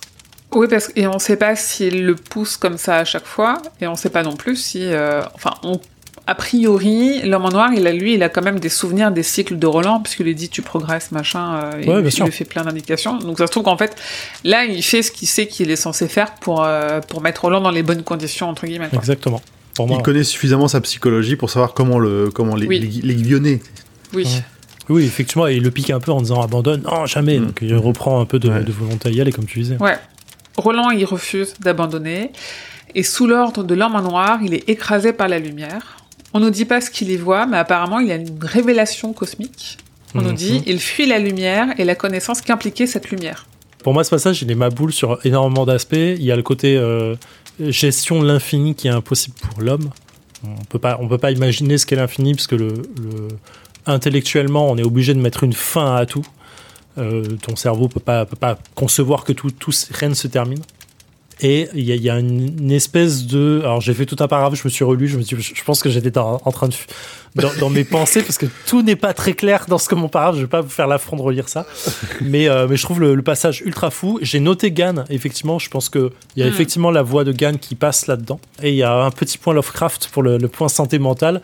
Dans beaucoup de descriptions, alors beaucoup, dans deux euh, euh, euh, scénarios du commerce de Lovecraft où on a la possibilité de voir Azathoth, qui est le chaos infini qui vogue à travers l'espace, qui machin, qui est une forme de, qui aussi une, part de la création de l'univers. Il y a un peu ce côté de c'est ce que tu vois quand tu quand tu vois Azathoth, donc je trouve ça assez fou en fait. voilà. Ok. Et donc moi, je m'étais noté que c'est à ce moment-là que j'avais noté en tout cas que ce voyage que Roland y fait, c'est des résidus euh, de la 13e noire. Et il- en fait, il le redit plus tard dans le cycle, comme quand il est en présence de la 13e noire, comme on a dit, parce que Walter l'avait euh, récemment entre les mains parce qu'il l'a donné à Callahan, au relais, juste euh, trois chapitres avant. Donc Roland se réveille là où son bond vers l'homme en noir l'a mené, de l'autre côté du feu où ils étaient, il fait encore nuit. L'homme en noir est toujours là, mais derrière lui, et il se moque de lui parce qu'il parle dans son sommeil. Il explique que la vision qu'il lui a envoyée, c'est celle de l'univers, un mot que Roland ne connaît pas. Alors juste avant ça, il dit il se sentit submergé par un immense désespoir. Entre parenthèses, mon Dieu, Mon Dieu, tout, ça à refaire. Moi j'ai noté, oh mec, si tu savais. voilà. Ouais. Et effectivement, l'univers, l'univers, on relie implicitement tout euh, à l'univers là, et c'est euh, c'est assez intéressant en fait. Et la tour aussi est reliée à l'univers. Oui, Ouais. et, et justement en parlant de la tour, l'homme en noir, il lui prédit la tour va te tuer à mi-chemin du prochain monde. Mm. Et du coup, euh, qu'est-ce qu'il entend par à mi-chemin du prochain monde?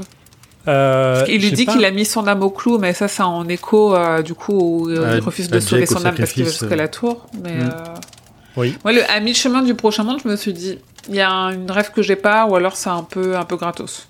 Bah en fait, euh, moi je voyais le, le- la souffrance qu'il y avait à traverser euh, les trois, le tome des trois cartes, dans le sens euh, Roland est pratiquement mort là-dedans et il perd ses doigts, euh, il a il a mis chemin de crever en fait, donc pour moi c'est c'était référence à ça, mais je vois pas un moment où Roland meurt entre guillemets réellement, donc je sais pas. Ok. Il y a un petit changement euh, V2 ici aussi quand il dit tu veux la tour pour suivre l'homme en noir, ce qui ressemble à une question. Oui, répond Roland. Eh bien, tu ne l'auras pas. Euh, cette phrase-là, en V1, il disait simplement mais elle continuera de t'échapper. Et euh, je suis pas sûr euh, de savoir à quelle extrémité elle t'est poussée récemment. Elle t'a poussé récemment, oui, ça. Elle continuera à t'échapper. Je ne suis pas sûr de savoir à quelle éternité elle t'a poussé récemment. C'était dans la V1. Ok. Euh, donc à ce moment-là, l'homme en noir, il en profite pour lui confirmer que c'était bien lui, Martin, l'amant de sa mère, le conseiller de son père. Et il parle du roi cramoisi, sans en parler, puisqu'il évoque qu'il est le suppôt le plus obscur de celui qui dirige aujourd'hui la tour sombre. Et la terre a été livrée à la main rouge de ce roi. Donc c'est là où moi j'ai conclu du coup que c'était euh, que c'était lui parce qu'il parle de main rouge. Et Roland Ouais. n'a pas la ref du rouge. Et moi, ce que je me disais, en fait, c'est j'étais interloquée par le fait qu'ils disent qu'il dirige la tour sombre. Et je me demandais si à ce moment-là du cycle, et je pense pas, il est déjà l'occupant fou, ou s'il a pas, il a pas encore pété les plombs, non. Ah, difficile à dire. Pour moi, il est déjà dans la tour là, mais euh, c'est la référence qu'on lui donne. ok. Pour moi, il l'a jamais quitté, le cycle étant. euh, voilà. Euh, c'est intéressant, juste avant ça, il dit. Il y a une petite prophétie autorisatrice de King, mais elle n'a jamais rompu. Elle, elle a plié sous, sous moi comme un roseau, bien que elle n'a jamais rompu, en parlant de sa mère. Hmm. Quoi qu'il en soit, c'était écrit et cela s'est produit. Donc voilà, le fait que King écrive lui-même l'histoire et que ça s'est produit, je trouve ça intéressant. Mhm. C'était juste le, le- un petit jeu de mots, un petit jeu de mots cool. Et effectivement, je suis suppo- le suppôt le plus obscur de celui qui dirige la tour sombre, tout ça, c'est de la V2. En V1, l'homme en noir fait déjà référence au fait qu'il n'est qu'un suppôt, ou du moins l'avant-garde des suppôts de la tour sombre. Dans la V2, il y a un côté un peu plus caché de, de l'homme en noir euh, pour le, le côté du, du roi, du, roi, du roi rouge. Et c'est intéressant que Roland ne comprenne pas ce que c'est le rouge, parce qu'évidemment, pour les pistoleros, il n'y a que le blanc ou le noir. Hmm. Le noir étant euh, le mal, le blanc étant les pistoleros, ceux qui défendent Gann et le bien. Bon. Bah oui. Je me demande si le fait de dire qu'il dirige la tour sombre, c'est pas aussi une manière de gonfler l'importance, sa propre importance en étant le suppôt de quelqu'un qui est vraiment au-dessus, parce que on le constatera plus tard. hein, personne ne dirige la tour. On peut, Mm. euh, on, on peut rentrer dedans, on peut peut-être essayer de la faire tomber, mais euh, il n'y a pas de, de vraiment euh, quelqu'un au-dessus. Mais ou alors encore très très loin au-dessus. Mm. On parle de- Mm. d'instances supérieures. Il n'y aurait pas la référence au- au- à la main rouge du roi? Moi, j'aurais pensé Oui. que justement Flag était en train de dire il y a quelqu'un au-dessus encore qui me, je, je- comment dire, je suis en dessous de quelqu'un qui est au-dessus de la tour. C'est pas le roi écarlate. Ouais, je suis complètement d'accord. C'est pour ça que ça m'a un peu perdu parce qu'en effet, s'il y a quelqu'un qui dirige la tour, c'est certainement pas euh, celui pas qui a la main rouge et qui est dedans. Non, non, Hmm. pas Ouais. du tout. Intéressant sur ce passage-là, il y a marqué aussi Ce qui t'a blessé une première fois te blessera une seconde. Euh, ce n'est pas le commencement, mais la fin du commencement. Euh, tu ferais bien de te rappeler cela, mais tu ne te rappelles jamais de rien. Ouais. Euh, effectivement, tout ça, c'est un passage euh, ajout V2 euh, qui, où King troll un peu, euh, effectivement, et son personnage et le lecteur, à la fois sur le cycle et le recommencement du cycle, euh, ainsi de suite. Oui, c'est rigolo parce que Roland il piche que dalle. Vraiment là, il comprend pas ce qu'on lui dit. En fait, je me suis demandé à ce moment-là, comme moi, je n'ai vu, je n'ai lu que la V1 et que c'était pas dans la V1, je me demande si, euh, en tant que lecteur adulte, conscient, enfin pas conscient, mais euh, intellectu- plus intellectuel qu'un gosse, de, qu'un gosse de 16 ans, euh, si quand tu lis ça, t'as pas un gros doute de, Putain, quand même, c'est, enfin, la ref, elle est quand même hardcore là. Tu vois, c'est vraiment porte dans ta gueule. hein, euh, c'est un peu fort, je trouve. Faudrait que je réécoute euh, l'épisode du Pistolero euh, sur le roi Steven si on s'était interrogé là-dessus ou pas. Je vais pas souvenir quand je je l'avais pense écouté. pas. Je pense qu'on allait trop vite. Puis Il y a tellement de la- choses. Et puis on n'avait Ouais. pas la V1 pour comparer non plus, donc on n'avait pas ces Ouais. différences. euh, C'est C'est vrai, c'est vrai, Est-ce que là on met l'accent dessus parce qu'on dit ah bah là il l'avait pas dit, maintenant il le dit. complètement. Tu sais, à chaque fois que vous mentionnez Kalan euh, et le fait qu'il ait récupéré la 13 moi je suis à chaque. Vraiment, même là encore, j'étais là. Oh putain, c'est vrai. Ça ne veut pas rentrer. Cette information ne veut pas rentrer. Ouais, les rentrées, à chaque fois que j'y pense, je me suis dit, oh là là, c'est trop fort. Bah oui, à chaque fois je suis là. Putain, foiré. Mais euh, à chaque fois. Ce qu'il te faut dans ton salon euh, grand poil, c'est la grande timeline de la Ah tour oui. sombre. À chaque fois que tu vas passer devant, les choses elles vont s'imprimer à un moment donné. Ouais, Peut-être qu'à force à de dire, répéter. euh. Oui, ça s'imprime, tu verras, tu vas en rêver la nuit. ça fait de la persistance rétinienne. Nous là, c'est un podcast de persistance rétinienne, hein, ça, rien de plus. Ah, c'est vrai qu'on répète les choses. Et donc, après plusieurs efforts, Roland est fini par se souvenir que ce qu'il a vu à la fin de son hallucination cosmique, c'est un brin d'herbe qui remplissait tout et que lui était minuscule, infinitésimal, un seul brin d'herbe, mais il était mauve. Alors, j'ai deux choses avant. Pardon. Ah, Euh, parce qu'il y a des choses à dire là. Ouais. ouais. Non, non, mais deux, deux petits points. euh, pas- c'est pas forcément intéressant, mais c'est juste pour dire que c'est dit. Il trouverait peut-être du tabac plus tard dans son sac serre, mais plus tard lui paraissait très loin pour le moment. Euh, ça, c'est un ajout V2, bien entendu. Sac serre en V2, ça existe, mais ça n'existait pas en V1. Concordance, tome 1, page 315. C'est un sac magique qui fait pousser ce que l'on souhaite dedans. Voilà. Ah. Et deuxième petit point. C'est rigolo. ça. Euh, la... Juste avant ça, euh, oui, le... avant le brin d'herbe, euh, il y a un échange avec euh, Roland et le l'homme noir, bien sûr, parce qu'il n'y a que deux là-dedans. Tu n'en sais rien, s'écria le pistolero, et le sourire lui monta aux lèvres. Ô grand sorcier qui ramène les morts à la vie, tu n'en sais rien, tu n'es qu'un charlatan. Si je sais, répondit l'homme en noir, mais je ne sais pas quoi. Donc quand, quand il lui demande qu'est-ce que tu as vu là-bas, Il Et en cherche fait, des réponses aussi. Ouais. Ouais, Et en fait, je ouais. trouve que le- la bascule du pouvoir de là-dedans, parce que depuis le début, c'est l'homme en noir qui sait, c'est Roland qui apprend. Et là, d'un coup, il y a un basculement dans la- dans la- dans l'échange qui est trop fort, euh, une forme de rééquilibrage des forces où, où effectivement Roland sait quelque chose et là, il se fait un peu désirer sur ah, quoi, tu sais pas ce qu'il y a derrière? Oh, bah, oh, t'es trop marrant. Je sais quelque chose que tu sais pas. Et nous, ce qu'on sait que là, eux, ils savent pas, c'est cette histoire de brin d'herbe mauve. Vas-y, je t'en prie, Zeph. Non, non, vas-y, je sais pas si t'avais des trucs à dire dessus, j'ai une demi-page dessus, mais vas-y. Bah, j'ai des choses qu'on s'est déjà dites en off parce que euh, en fait le brin d'herbe mauve on a recherché.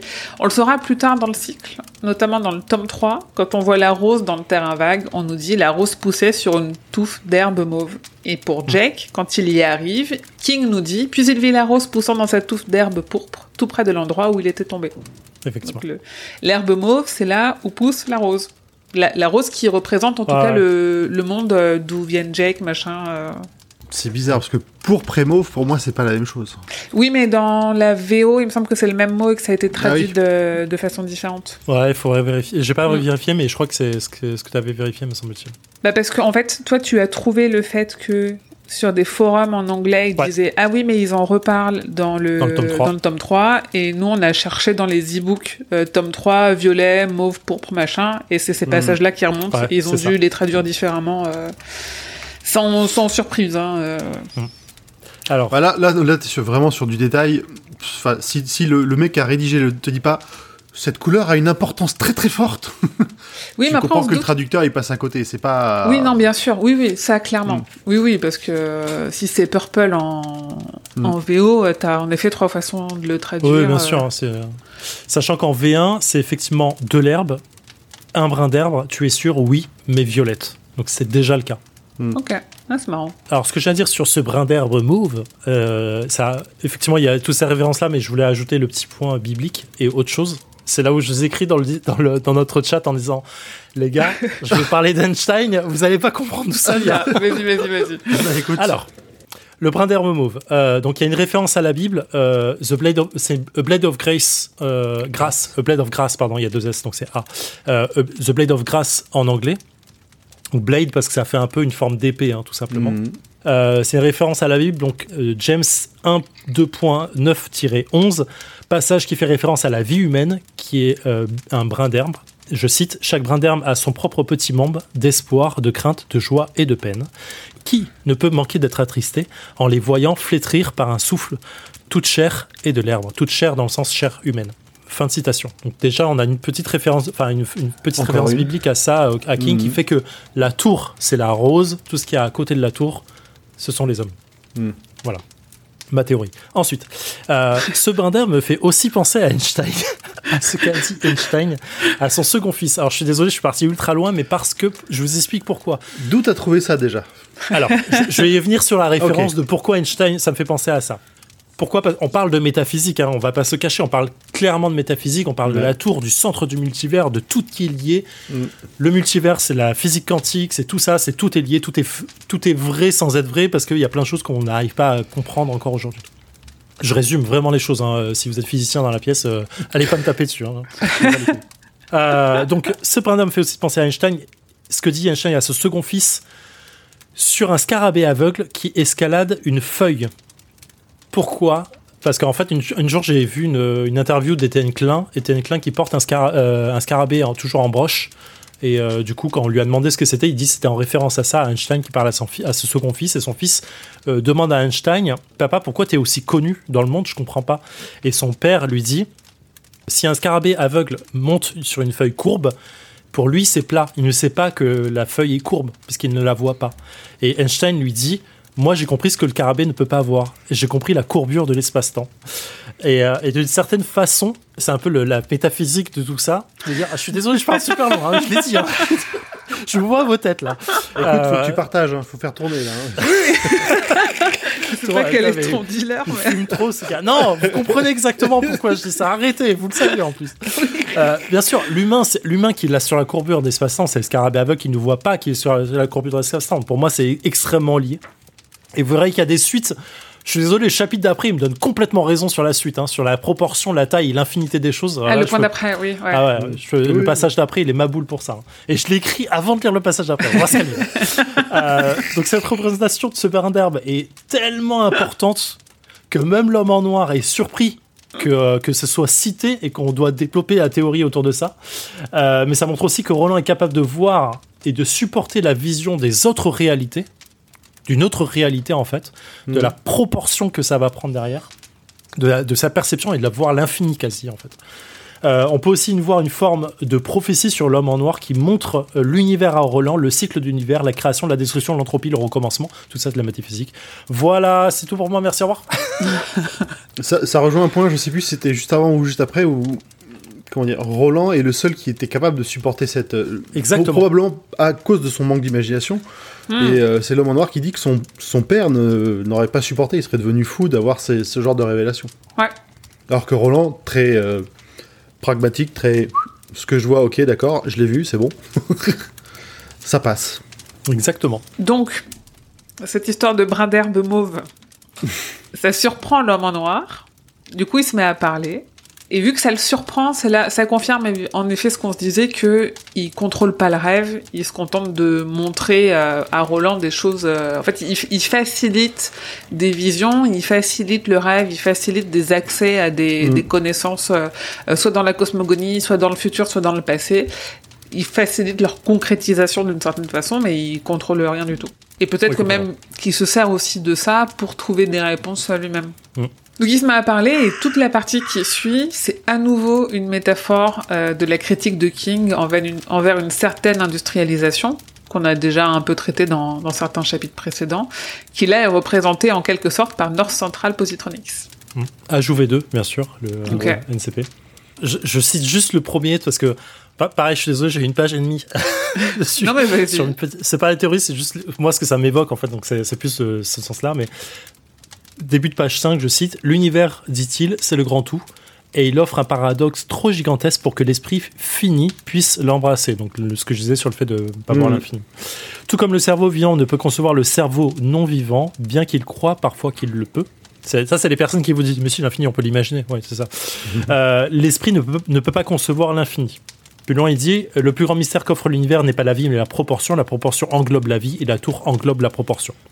Donc, tout ce passage, c'est, euh, ça implique euh, que le temps et le quand, quand dans le sens euh, temporel, où nous sommes dans le- l'entre-deux-mondes, est très loin dans le futur, parce qu'effectivement, comme tu le disais, Mini, c'est une critique de la société et de la technologie qui avance.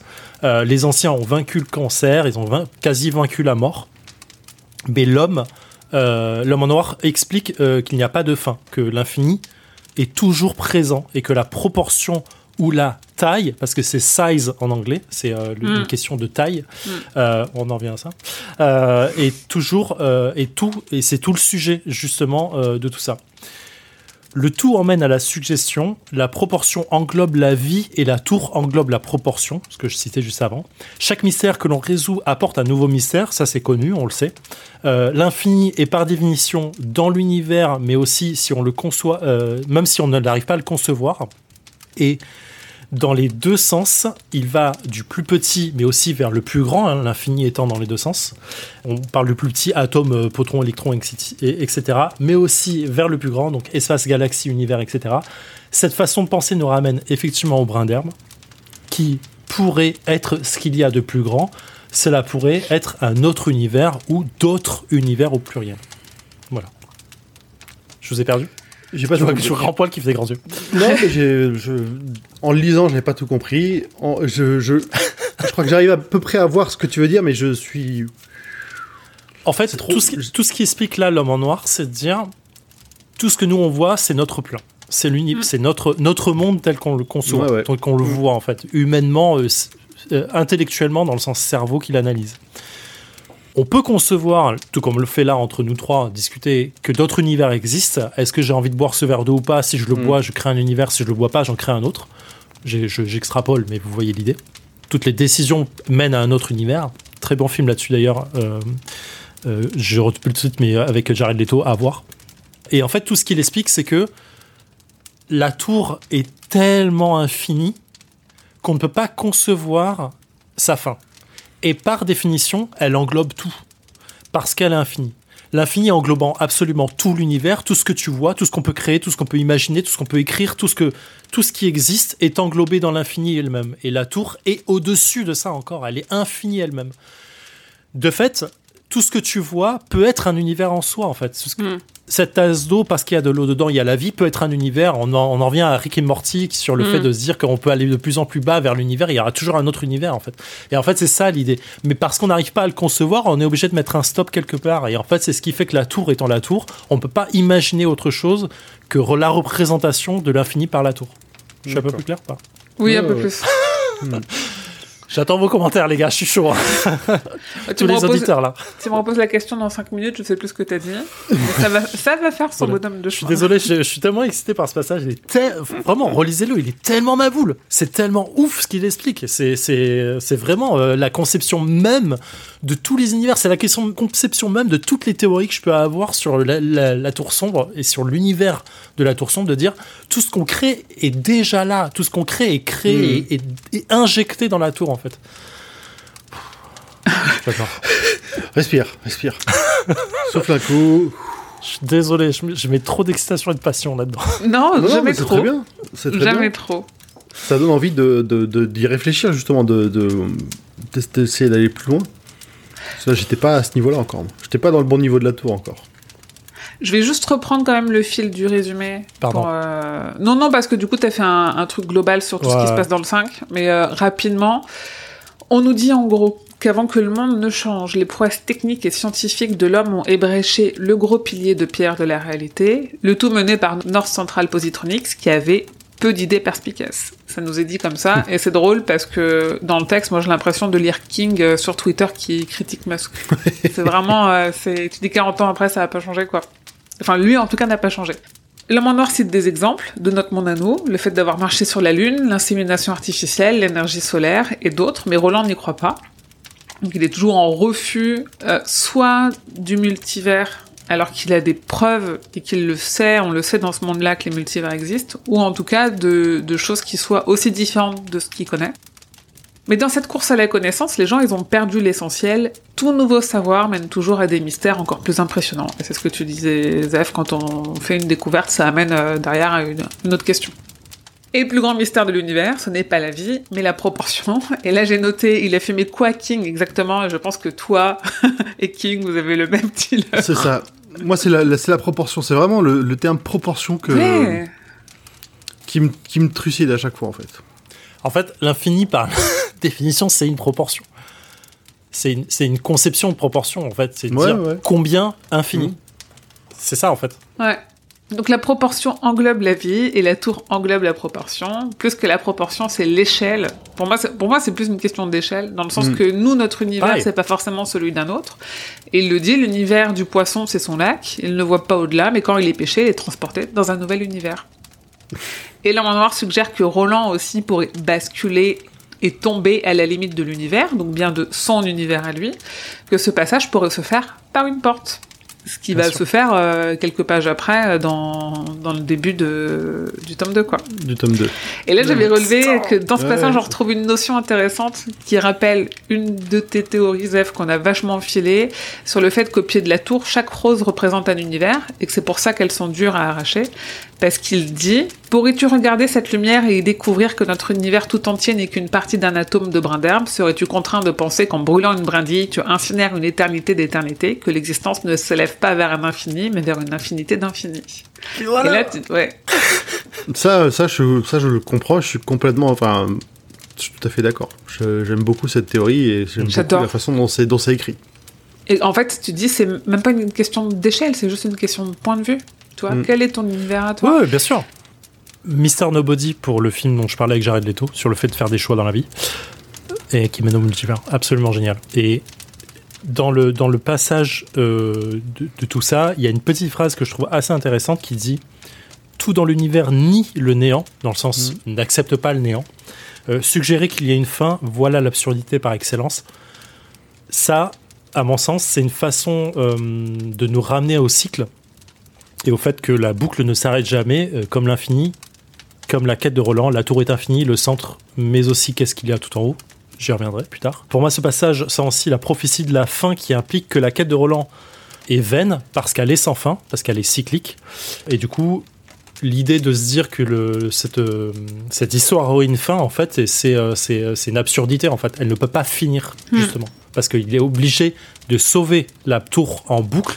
Qu'à chaque fois qu'il finit, il revient au début. Et sauver la tour, c'est sauver les rayons. Et c'est pas écrit aussi. De toute façon, il n'arrivera pas à la fin parce que la fin, elle n'est pas écrite. il est content parce que c'est rentré.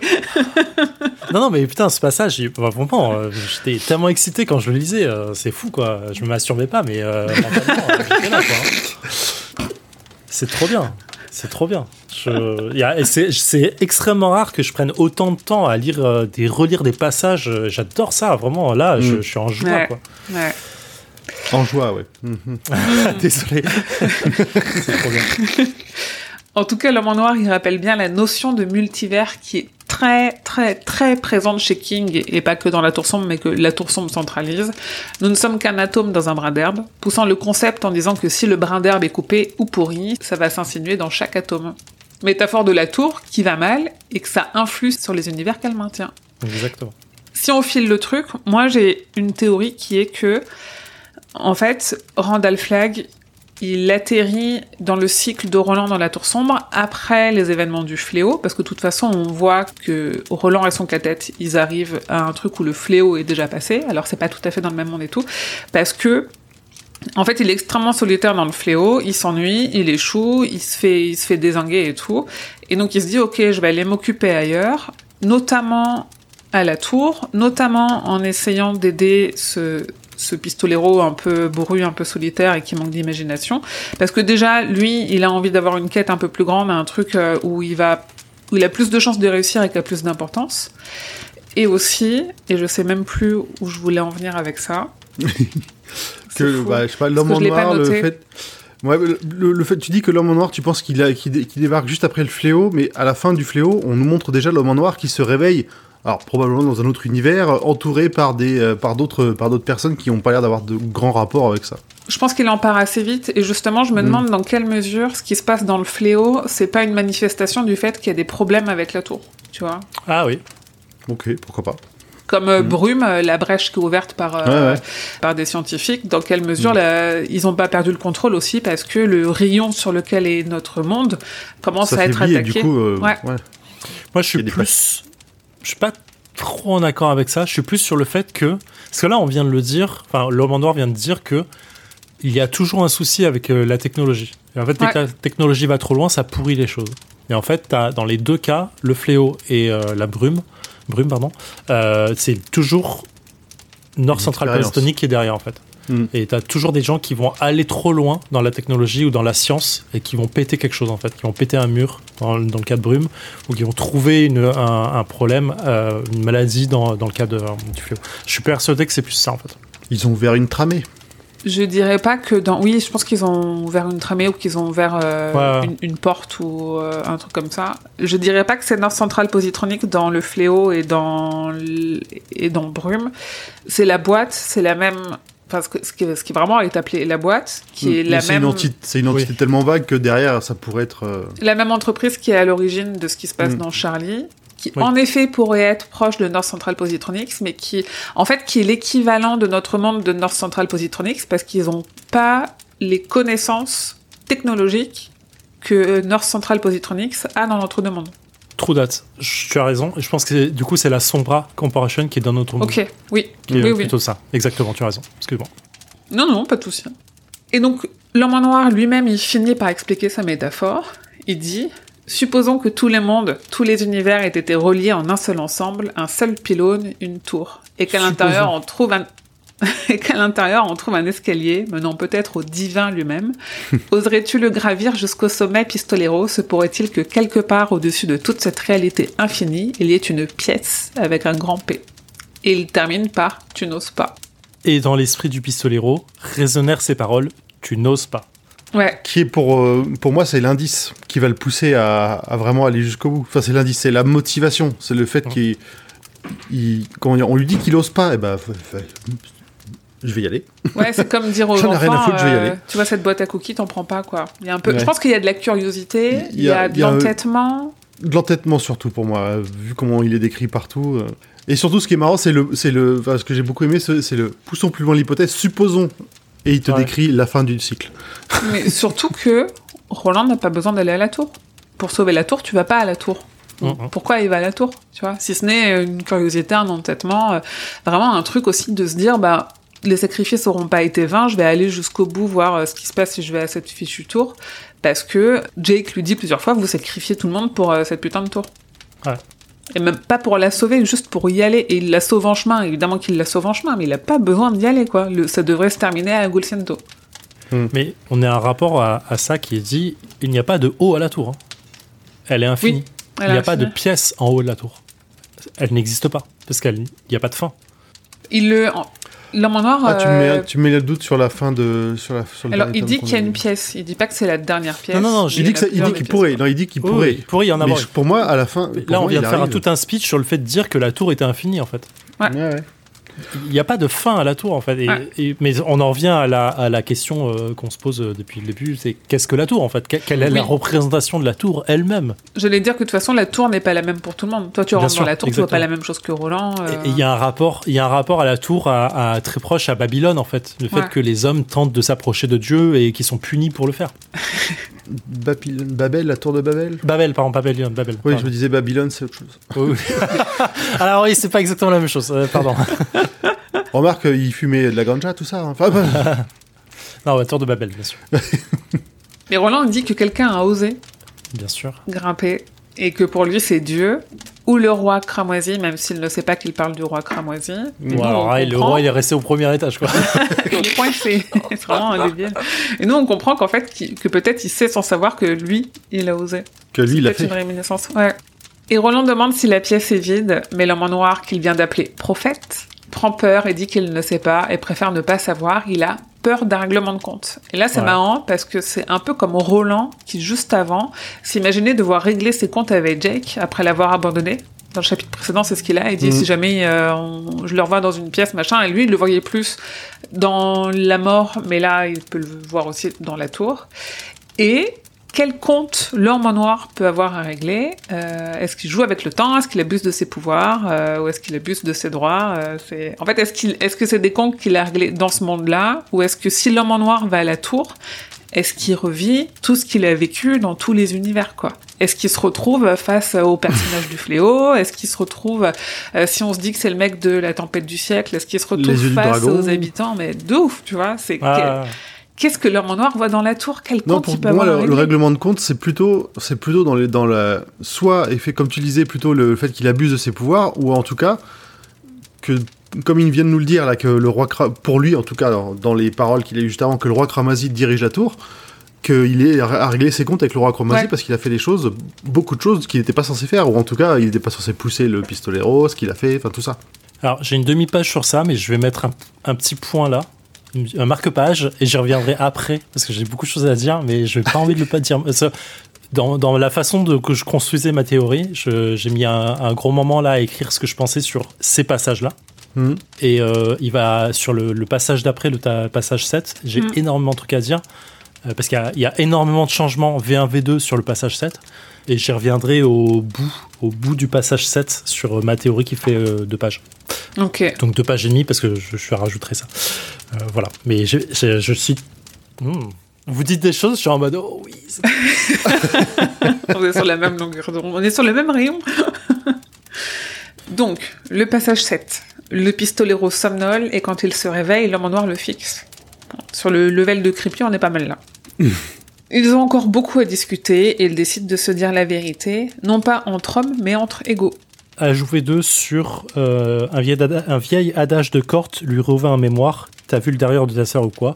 Ajout V2. C'était pas en V1. Ça, ça donne un peu le liant à Corte. C'est assez intéressant, je trouve. Euh, Il y a aussi un petit changement V2 quand il dit il regarda vers l'est pour voir si la lumière commençait à poindre, mais la nuit durait et durait.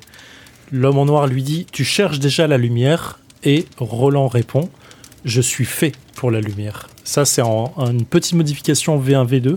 Dans la V1, il dit euh, L'homme en noir dit Tu t'y prends bientôt pour chercher la lumière. Et le, le pistolet répond Je suis né pour elle.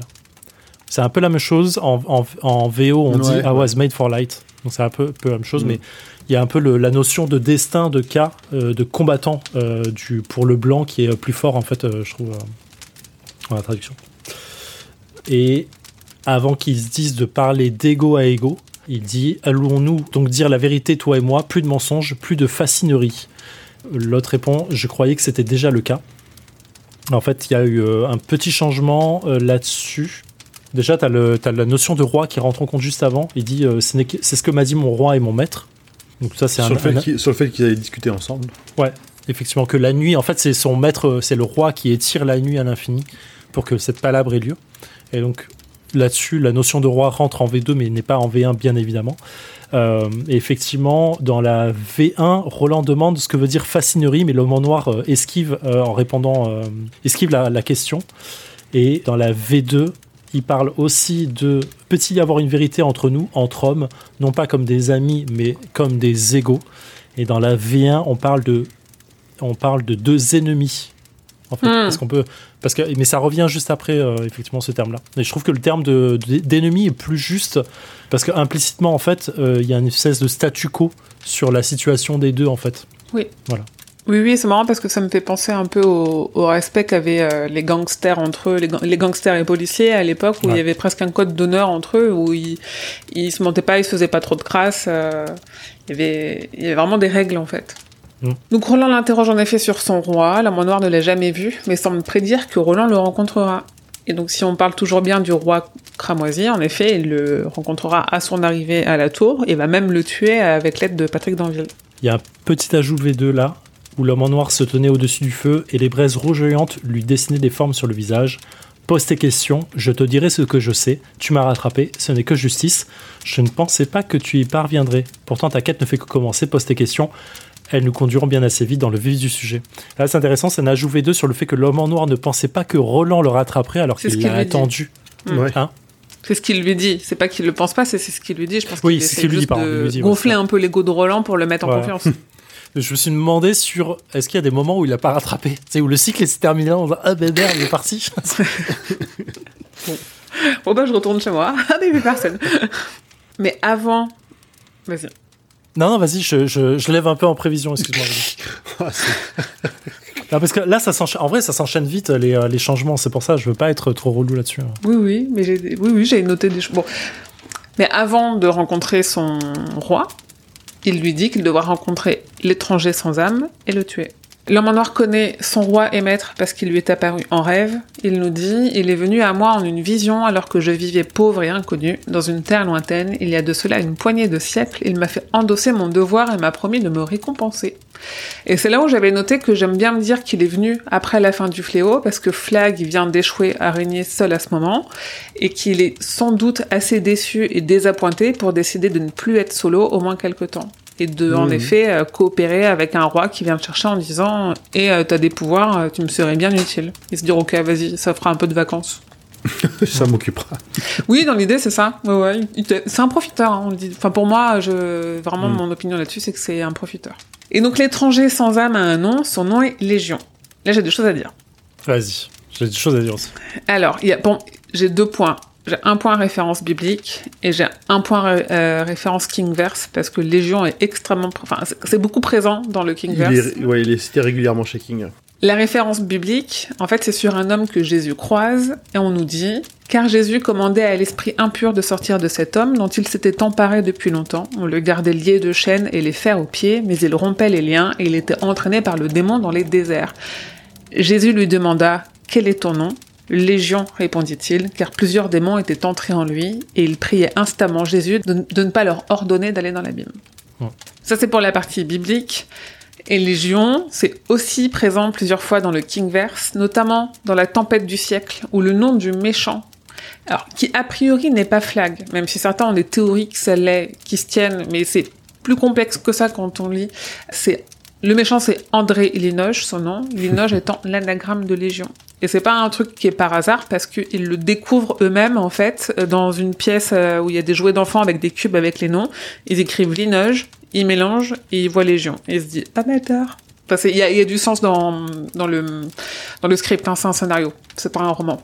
Dans le Fléau, Tom Cullen, il parle de Randall Flagg à Storenman en lui disant il s'appelle Légion, il est le roi de nulle part. Et plus tard à Vegas, Il redit Il s'appelle Randall Flagg, aussi connu sous le nom de l'homme en noir, aussi connu sous le nom du patron, aussi connu comme le promeneur, avec un grand P.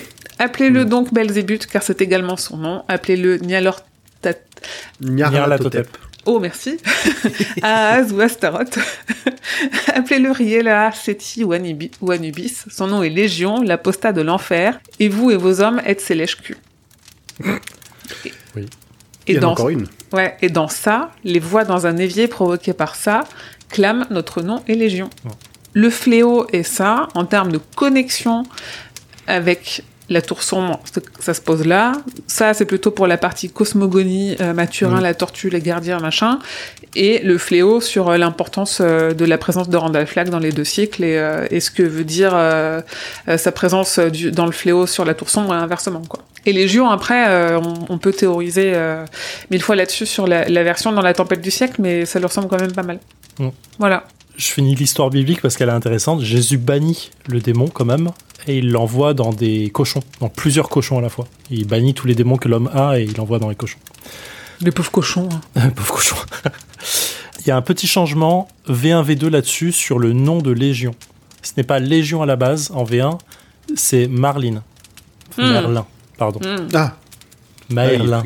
Oui, oui, Merlin, oui. Ouais. J'y reviens. Tu as parlé de Nyarlathotep, euh, juste pour le dire, c'est complètement l'idée de l'homme en noir dans la cosmogonie de Cthulhu.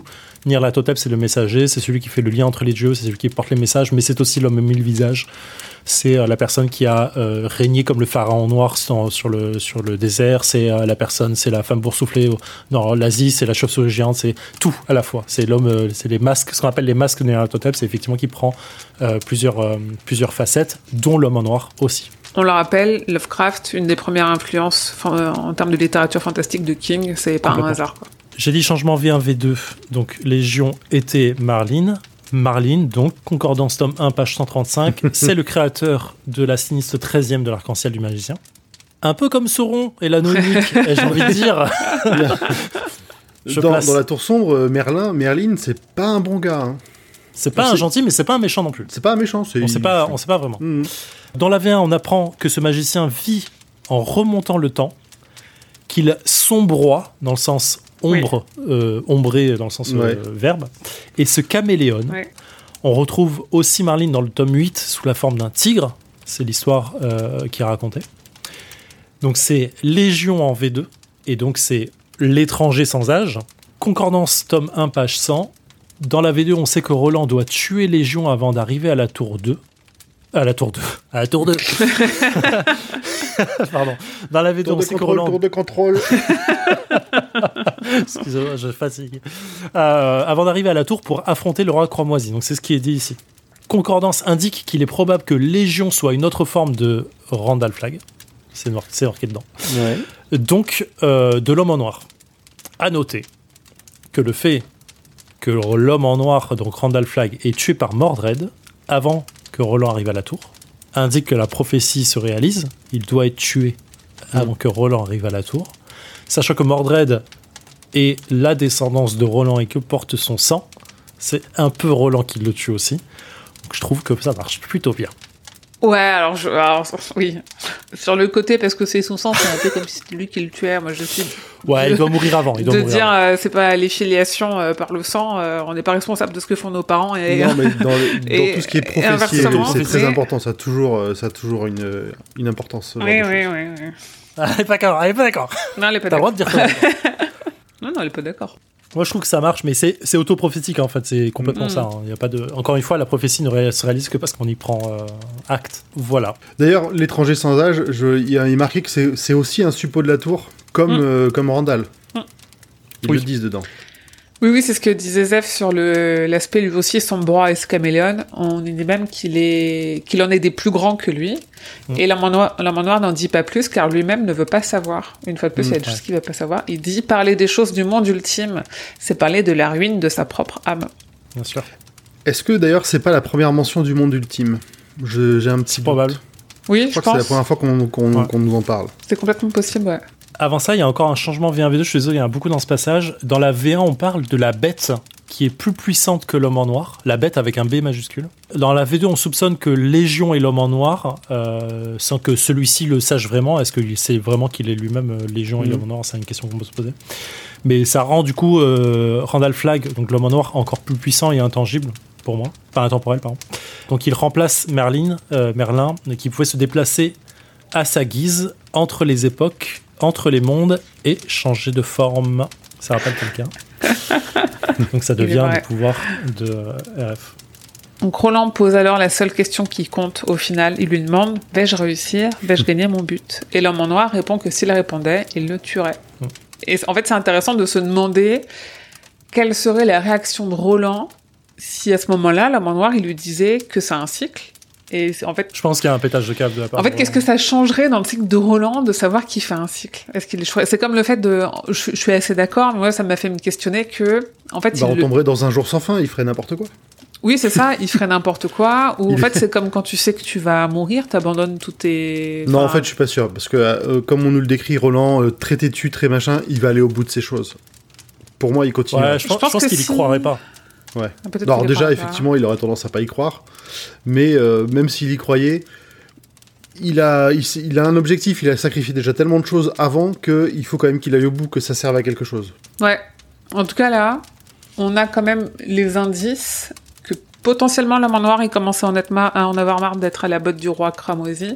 Et que c'est pour ça qu'il aide euh, Roland à réussir et à, et à le libérer. Dans l'idée. Non, J'y viens. tu y viens, d'accord. Petit changement ici aussi. La, la question la plus vieille du monde, vais-je réussir, vais-je gagner mon but? Changement en V2. En V1, ce n'est pas la bonne question. En V1, la question que demande Roland, que pose Roland, c'est est-ce qu'on s'est déjà rencontrés? Est-ce que toi, est-ce que lui et le roman noir se sont déjà rencontrés? Et c'est là où la- la- la- le petit changement V1 V2 est intéressant puisque à l'époque, Martin et Walter sont deux personnes complètement différentes. Oui, c'est vrai. Et, Parce que et je dans la dire, V1, ouais. il lui dit Est-ce que tu te souviens pas d'un mec qui, suivit, euh, qui suivait toujours Martin et tout? Il dit Ah, mais en fait, c'était toi. Et Mm. oui, en fait, c'était moi, Walter. et en vrai, c'était euh, le, le, le, le- Hey Il enlève son masque. Et dans Oui, la le V2. Scooby-Doo. Pardon, vas-y. Un Scooby-Doo, il a dit.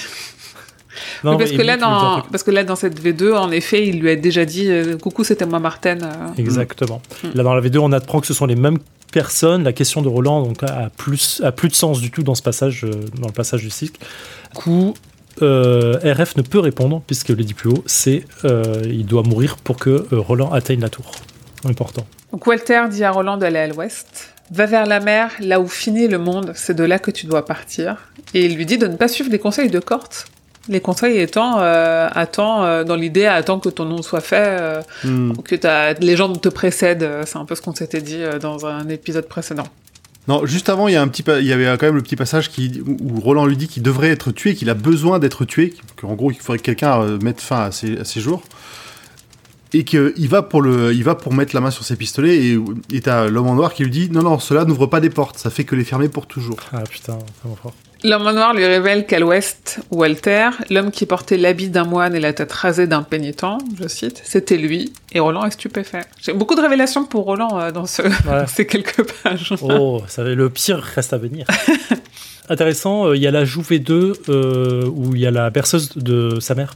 Je ne souhaite pas entendre parler de ça. Ah. Philippe Pisselereau en pensée, il entendit le- la voix de sa mère chanter Petit oiseau, bébé adoré, emmène donc ici ton panier.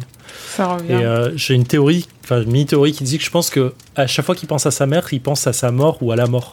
Il est pas Mm. loin en fait à chaque fois Mm. de Hmm. soit de mourir quand il est dans le désert, euh, soit Jack qui va mourir ou ce genre de choses en fait. Mm. Donc l'homme en noir invite Roland à s'asseoir pour l'écouter parler de ses histoires et place un petit. Tes propres histoires, il me semble, seront bien plus longues. Nouvelle petite ref aux multiples cycles de Roland et à ses quantités d'histoires. Ils s'installent donc tous les deux pour palabrer toute la nuit, du moins le temps qu'il reste, même si cette nuit-là semble durer une éternité, et après avoir fumé du tabac frais, l'homme en noir commence. Tu dois comprendre que la tour a toujours existé et qu'il y a toujours eu des garçons qui en ont eu vent et qui n'ont eu de cesse de la posséder, plus que le pouvoir, la richesse ou les femmes, des garçons qui cherchent les portes qui y conduisent. Alors, parce que là, là, je, je parle de ma, de ma théorie maintenant parce qu'au passage suivant, Roland a tout oublié. Il y a eu Palabre, ça Mm. commence comme ça. Ainsi, il y a eu Palabre toute la nuit Palabre et Dieu seul sait de quoi encore euh, et quelle proportion de vérité, mais le pistolero n'en garde que peu de souvenirs. Parce que Oui, et nous, on fait. le sait pas parce que lui non plus le sait pas. Exactement. Théorie. J'espère que vous êtes accrochés. Vous vous, vous souvenez d'Einstein? C'était c'était le niveau 1. Là, on passe au niveau suivant. Non. Accrochez vos ceintures, on passe la deuxième. Alors, je trouve que cette ellipse de euh, Randall Flagg, ou du pistolero, qui est. a- en fait, on vient lui. T'as un mec dont personne, absolument personne dans le Kingverse, peut-être même pas King lui-même, ne sait qui il est. Il vient tout révéler à Roland, il vient tout lui dire. Il dit voilà qui je suis, voilà ce que c'est la tour, voilà ce que c'est le multivers, voilà ce que tout. Et t'as Roland qui fait ouais, ok. Mais je trouve que cette, cette ellipse, en fait, elle me rend fou. Surtout que Roland n'en garde pas souvenir. Théorie, encadrée en rouge, trois, trois, soulignée trois fois. Et vous- vous n'allez pas être d'accord avec moi, mais moi, je suis persuadé, et je vais vous le prouver, que Randall Flagg, il est monté dans la tour et qu'il est arrivé en haut Ah, qu'il est déjà monté et que sa punition, que sa punition pour être rentré dans la tour, tout comme Roland revit son cycle, c'est la forme qu'il a aujourd'hui et qu'elle sert à un plan. Et qu'il doit revivre ces instants à chaque fois que le cycle recommence aussi.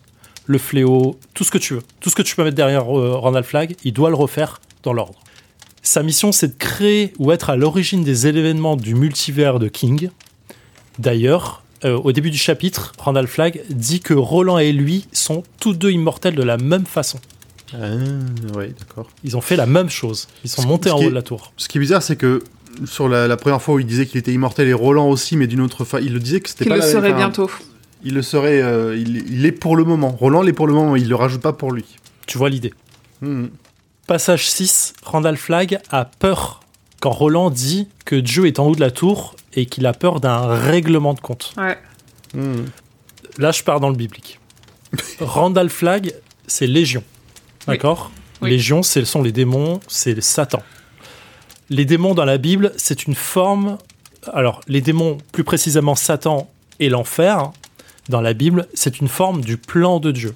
Je rappelle, Dieu ne fait pas d'erreur. Dieu sait tout, il est omniscient, il crée tout. Mhm. Le fait que Lucifer ait trahi Dieu, c'est un plan de Dieu. Ce n'est pas une erreur de la part de Dieu. Et dans ce plan de Dieu, l'enfer est là pour punir les hommes. Et le diable est là pour les tenter et pour punir les hommes. Donc, pour moi, Randall Flagg, c'est l'équivalent du diable. Ou le diable, si on veut. Il est devenu le diable, en tout cas, après être rentré dans la tour et avoir parlé avec Dieu. Mm. D'où ces voyages sans savoir pourquoi ce qu'il fait ou pourquoi il doit le faire. D'où son immortalité, ses passages à vide et du reste. Et je reviens sur le passage 6, où j'avais déjà noté avant d'arriver à ce passage, peut-être qu'un jour est-il rentré dans la tour et c'est à ce moment qu'il est devenu ce qu'il était après tout. Tout seul, euh, tout seul dans la tour. De la, de Je la rapp- même manière que Lucifer a chuté, euh, lui, il est monté. Il est monté, il a chuté. Mhm. Je, je notais passage 6, peur d'un règlement de compte. Moi, je disais, comment ne pas imaginer de la part de King que Randall Flagg, l'homme en noir, c'est le diable, euh, ou un diable à sa façon, qui, euh, lorsqu'il est monté dans la tour, est rentré et a vu Dieu et s'est entretenu avec lui. Et Dieu lui a dit, voilà ce que tu vas faire maintenant. Le diable, on est d'accord que c'est un ange déchu. Dans la Bible. Ouais, je, je dis diable dans le sens Non, parce qu'ils oui. mettent Dieu en face. hein. Je, je, je, je- Oui, j'entends pas chrétien dans le sens chrétien. Non, non, je parle sais. pas- comment il y a beaucoup de références bibliques, c'est c'est effectivement la référence que j'ai. C'est parce que je suis en pour train moi, euh, c'est ça. Je voulais juste voilà. recouper avec le fait que, on disait tout à l'heure, malgré, malgré moi, j'adhère à ta théorie, parce que euh, tout à l'heure, tu m'as fait penser au fait que Randall se positionne comme l'ange qui a permis de sauver le fils, machin, dans la... Bien sûr. Mais il a tous les Et- et pouvoirs le diable du, est du un diable, ancien en fait. ange, quoi. Oui, oui. Ok, tout- toutes les références y sont en fait. Il ressuscite quelqu'un. C'est les c'est le, enfin, pour le, le mauvais sens du terme. C'est Ouais. complètement un pouvoir du diable. Euh, Golgotha, euh, les références bibliques, il palabre. Enfin, le- le- l'endroit où, euh, où, euh, où le diable a tenté Jésus, tu vois, on est au, à la au début du désert en fait. C'est euh, crois, crois en moi et tout ce, ce Mhm. royaume, ce royaume sera tien et ainsi de suite. Bah, Mhm. vraiment, on a toutes les références bibliques qui sont là pour moi, et c'est tout ça en fait. C'est vraiment, euh, c'est soit il sait pas ce qui, il- il est, à mon sens, Randall Flagg, il est comme Roland, il sait pas pourquoi il fait ça. Il fait partie du plan de j'ai besoin que tout se passe comme ça, j'ai besoin que ces événements se déclenchent et c'est toi qui vas le faire pour moi. Ah, Il s'est fait un- assigner un rôle contre sa volonté, euh, enfin contre sa volonté, oui, peut-être. Ouais, il, a- il a ce qu'il a envie de faire, il a peut-être en- besoin de le faire, il a peut-être euh, l'envie de le Mhm. faire, de créer, de- d'aller, d'aller, euh, de, de- de- euh, le fléau, tout ça, machin et tout. Je suis d'accord avec qu'il ça. il était peut-être ok avec le rôle. hein. Ça fait voilà et ça fait juste partie du grand plan Ouais, ouais. de la tour. Je mets, je dis Dieu, je dis pas Dieu pour dire, mais de la tour en fait. Je Mhm. pense que c'est le plan de la tour pour lui en fait. Moi, j'aime beaucoup me dire que King, il a aucune idée de ces trucs-là, mais qu'en fait, c'est presque lui, sa persistance rétinienne, parce que de toute façon, il est, il est croyant, il est pratiquant dans une certaine mesure, pas trop, il est très critique envers l'Église sur euh, notamment les, déborde- les débordements et les extrêmes. Il est croyant, il a grandi avec la Bible, il connaît la Bible, il, a- il sert des références à, à tort et à travers comme on l'a vu, et j'adore me dire que malgré lui, il a réécrit une histoire qu'il connaît, parce que de toute façon, il Bien fonctionne comme ça, il n'écrit que sur ce qu'il connaît, que ce soit les références culturelles, parce qu'il va faire des choses à la Lovecraft, ou des choses euh, euh, de ce qu'il a vu. il- bah, de toute façon, le point de départ de ça, c'est un poème, et Le bon, la et le truand, donc c'est pas... Et euh, Le Seigneur des Anneaux, si on veut c'est pas anodin. Il écrit sur ce qu'il connaît, le Maine, euh, les habitants du Maine et cette partie-là des États-Unis, et il écrit sur ce qu'il connaît sur la Bible. Et à, son insu, il a reproduit des schémas qu'il a lus, qu'il a étudiés, qu'il a répétés, qu'il a entendus à l'église. J'aime bien cette c'est le idée. cas, c'est le cas de toutes les œuvres euh, aujourd'hui. Ouais, bien hein. sûr, tout, tout- tout est une réécriture de ce qu'on connaît déjà, les mythes arthuriens, les mythes bibliques, euh, tous Ouais. les pimplums, tout ce que tu veux. En fait, tout ça, c'est une réécriture à chaque fois. C'est une vision différente, c'est une, une histoire différente. Mais c'est pour ça qu'on peut en tirer des, euh, des, euh, des, des archétypes Mm. de l'histoire du héros, tout ce que tu veux en fait. Mais pour moi, oui. Moi, moi, mon point intéressant dans tout ça, c'était de dire, Randall est allé à la je suis tour. sûr que Randall Flagg est rentré Ouais. dans la tour. J'adore cette Et C'est son premier. Je, Mm. je suis sûr qu'il est rentré une première fois. Ouais, J'aime bien Ouais, cette j'aime idée. bien, ouais. j'aime bien ça aussi. Ouais. Mm. Et il veut y retourner comme Roland veut y retourner parce qu'il est rentré dedans en fait. C'est pour ça qu'il cherche à y retourner en fait euh, à la fin, qu'il a besoin de Mordred, qu'il a besoin de trucs et qu'il se fait punir de pas y arriver en fait. Et il prophétise sa propre mort. C'est comme Maboul quoi, tu vois. Mais Ah, en sachant marrant. qu'il ne meurt pas, le cycle recommence. Tu vois, finalement, on adhère. Hein. Ah, T'as commencé en C'est parce que je vous ai dit que vous allez n'alliez pas atterrir, vous allez me contredire. bah, on est, on est des Roland, nous. Fais gaffe. Non, non, mais euh, bah, franchement, euh, ça. alors, je, je crée ma propre théorie. hein, je regarde ce qui m'intéresse. hein, je, je suis pas allé voir tous les trucs qui sont contre, qui me contredisent. Mais euh, j'adore l'idée, euh, l'idée ça en fait, l'idée qu'ils sont pareils, Mm. qui rentrent tous les deux, qui sont, qu'ils ont vu ce qu'il fallait pas voir, qu'ils sont allés là où ils ont, ils auraient pas dû aller. Roland n'a pas, le- pas, pas le droit d'aller à la tour en fait. Il n'a pas Mm. besoin d'y aller. Mm. Mais non, c'est ce qu'on Et il disait. est puni pour y, pour y rentrer. Donc Ah. je drop mon mic. Non, il reste deux chapitres. Il reste deux passages. ok, moi j'adhère. Ça me plaît. Merci. En fait, j'aime bien le, de me dire que c'est toute la partie inconsciente de l'auteur parce que je crois que je l'avais déjà dit dans un des premiers épisodes. Je, une question qui me taraude quand je lis du King, c'est à quel point il est conscient ou pas des connexions qu'il fait entre ces univers quand il les fait, que ce soit celles qui sont obvious avec euh, où il doit s'amuser à mettre des, des, des Saint-Bernard enragés et des Plymouth Fury rouges un peu partout, Mm. et les autres qui nous nous paraissent évidentes, qui semblent évidentes à tout le monde, qui pour lui le sont peut-être pas, ou peut-être qu'elles sont complètement inconscientes. Et c'est toujours ça qui me fascine, et de me dire que là on a une démonstration de l'inconscient de King qui euh, relie à plein de choses euh, de sa vie à lui euh, euh, en, en un paragraphe quoi. Enfin en un chapitre Pour- entier pour- là du coup, mais euh, Ouais, pour le pistolero, je suis moins d'accord parce que c'est une V2. Parce qu'il l'a réécrit Oui, en ayant voilà. conscience de ce qu'il a fait derrière. Il a fait ses propres connexions dedans. Ouais, je pense que pour moi, le, le Oui, pour cette les V2, connexions, il a oui. travaillé, il, les a, il a vraiment travaillé le, le contexte, les connexions, tout ça. Je, je, Alors, je les le sens plus comme ça. Les connexions, oui, mais cet aspect-là de, euh, en effet, faire euh, de Randall Flagg une espèce de représentation du diable avec toutes les références bibliques qu'il y a autour, je sais pas si elle est Mm. complètement consciente. Les références, oui. Ce que ça nous fait déduire de qui est Flagg, quel est son rôle et est-ce qu'il est à la tour ou pas, je suis pas certaine. Putain, j'adorerais- je voudrais pouvoir lui demander. qui est-ce- partons. euh, Ouais, je voudrais pouvoir lui demander est-ce que Randall, il est est-ce qu'il est-ce qu'il y a un monde dans votre tête où il est allé à la tour, quoi? Dites-le. Il y, a- nous, il y en a forcément un, vu que c'est un- c'est infini. C'est vrai. Nous sommes, tout est infini, tout est lié. Et c'est Et multiple. toutes les choses servent le rayon. Mm, mm. Donc, on disait euh, ce qui se dit entre le pistolero et, euh, et l'homme en noir. Nous, on le sait pas, parce que le pistolero lui-même, il en garde que peu de souvenirs, et que le peu qu'il garde en mémoire semble assez peu important pour son esprit pragmatique. Donc, il se souvient quand même qu'il faut aller à l'ouest, au bord de la mer, et tirer les cartes. Donc, c'est-à-dire ouvrir les portes pour laisser passer les personnages tirés par les cartes un peu plus tôt. Et c'est littéralement le titre du tome 2, dont on commencera à parler dans l'épisode de juillet. Donc il tira trois cartes, il a un pouvoir en lui qui est là malgré lui, en partie dû au sacrifice du garçon.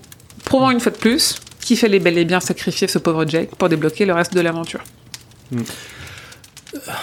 ça a débloqué quelque chose parce qu'en fait il le dit personne ne veut t'investir d'un quelconque pouvoir il est déjà en toi il est tout simplement déjà en toi et en fait je trouve ça intéressant Oui, euh, qu'il l'a malgré lui, oui. Mm. ouais que qu'il ait déjà tous les pouvoirs toutes les cartes en main entre guillemets pour Mm. pouvoir un jeu de mots inclus pour, euh, pour y arriver quoi.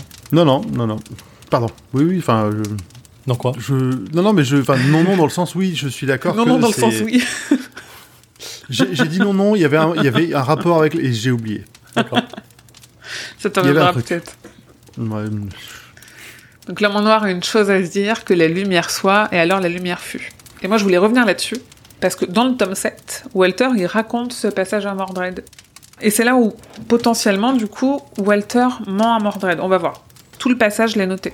Il lui dit Comment je me suis enfui, demanda Walter. Eh bien, j'ai fait ce que tout véritable causeur aurait fait en pareille circonstance. Je lui ai dit la vérité. Je lui ai montré la tour, du moins plusieurs niveaux de la tour. Ce qui l'a abasourdi, purement et simplement, étant qu'il était ainsi ouvert, j'ai prélevé une page de son propre livre et je l'ai hypnotisé.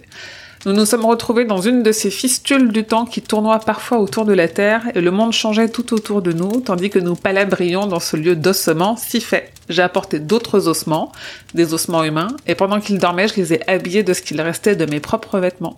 J'aurais pu le tuer alors, mais que, serait-il advenu de la tour si je l'avais fait? Et de toi pendant qu'on y est Jamais tu ne serais venu au monde. Il est juste de dire, Mordred, qu'en laissant Roland en vie et en lui permettant de tirer ces trois cartes, je t'ai sauvé la vie, et ce avant que cette vie soit même conçue, voilà ce que j'ai fait. Ensuite, je me suis enfui jusqu'au rivage, j'avais bien besoin de vacances, et quand Roland y est arrivé à son tour, il est parti dans une direction, vers les trois portes. Je suis parti dans l'autre, Mordred, mon cher, et me voici. quel connard Quel connard, et en même temps, mais- ça confirme tout ce qui a été dit jusque-là de... Voilà. euh, Ça, ça confirme, mais ça reste aussi pour moi le, le discours de- du mec qui sent qu'il faut qu'il sauve sa peau et qui trouve une raison euh, de- que Mordred il reste avec, il, enfin, reste de son côté et ne le tue Bien pas sûr. parce que Il manipule la vérité comme il veut, il essaye de manipuler. Est-ce voilà, qu'il ment, euh, à mon sens il ment, il ment beaucoup à Mordred mais j'aime Oui. beaucoup c'est le prince des mensonges. Bien sûr. Est-ce que je garde ça pour le tome 7 Mais en vrai, comme tu l'as amené, j'aime beaucoup la théorie de j'ai prélevé une page de son bouquin. Mm. Parce que il ne se passe rien entre le passage 6 et le passage 7. Ah putain, Le oui. passage 16 et le passage 8, pardon. Roland ne sait plus ce qui s'est dit en ce la parce que la page a été arrachée. la page n'est pas là. Voilà, c'est juste Putain, encore une imagine- fois. C'est tout ce que j'ai à dire. Imagine une édition du Pistolero où il manque, il manque littéralement page le point manquante. 7. Ouais. Non mais je suis Ouais, pas. en, oui. fait, en vrai, la, point la rêve pour moi, elle est clairement là. C'est c'était fun noté. King l'a chapitre. écrit Un chapitre et vide. Randall Flagg l'a arraché. Hum, Boum, voilà. oui, on aime la méta. ok. Franchement, euh, ça aurait été marrant qu'il y ait passage 7, fin, passage 9, mais il manque un passage là, c'est bizarre. Randall Flagg, tome 7, j'ai arraché des pages du livre. Euh, euh. Ah, J'avoue, un passage vraiment vide. Ça serait trop bien. Ouais. Et donc, Roland se réveille, près des ruines du feu de camp. Il a vieilli de 10 ans. Alors, est-ce qu'il s'est passé 10 ans? Là, quand même. ah, Bon, après, comme on- ça dépend comment Randall euh, tourne la vérité. Là, il vient de dire, en gros, euh, quand il est arrivé à l'ouest, il est parti un- d'un côté, moi je suis parti du mien. Il sous-entendait plus ou moins qu'ils étaient arrivés peu de temps l'un après l'autre, ce qui semble pas être le cas parce que Roland a physiquement vieilli de 10 ans. Mais Mm. est-ce qu'il s'est passé 10 ans dans l'autre deux mondes ou est-ce que lui a passé 10 ans avec l'homme en noir et, ou dans un délire un peu comme Interstellar, euh, son esprit a passé quelques heures à un endroit qui correspond à 10 années pour son corps? Ils ont voyagé Vadash. Ils sont voyagés ont entre les mondes. Ouais, ils ont voyagé entre les mondes, ils étaient sur un niveau de la tour différent. On a vu dans, euh, dans Insomnie que le temps passe pas forcément à la même vitesse en Mm, fonction des mm, niveaux où on est. mm. Ça Ah, mais ils ils le disent, ça. tome- tu viens de le lire, tome 7. je le- je- on est allé dans un autre niveau de la tour. Mm. Point. Je suis revenu, il s'est posé là. Ok, bon, tout le monde est d'accord là-dessus. Comme l'homme en noir, lui, n'a pas l'air de vieillir de toute façon, euh, contrairement à, à Roland. C'est tellement trop cool.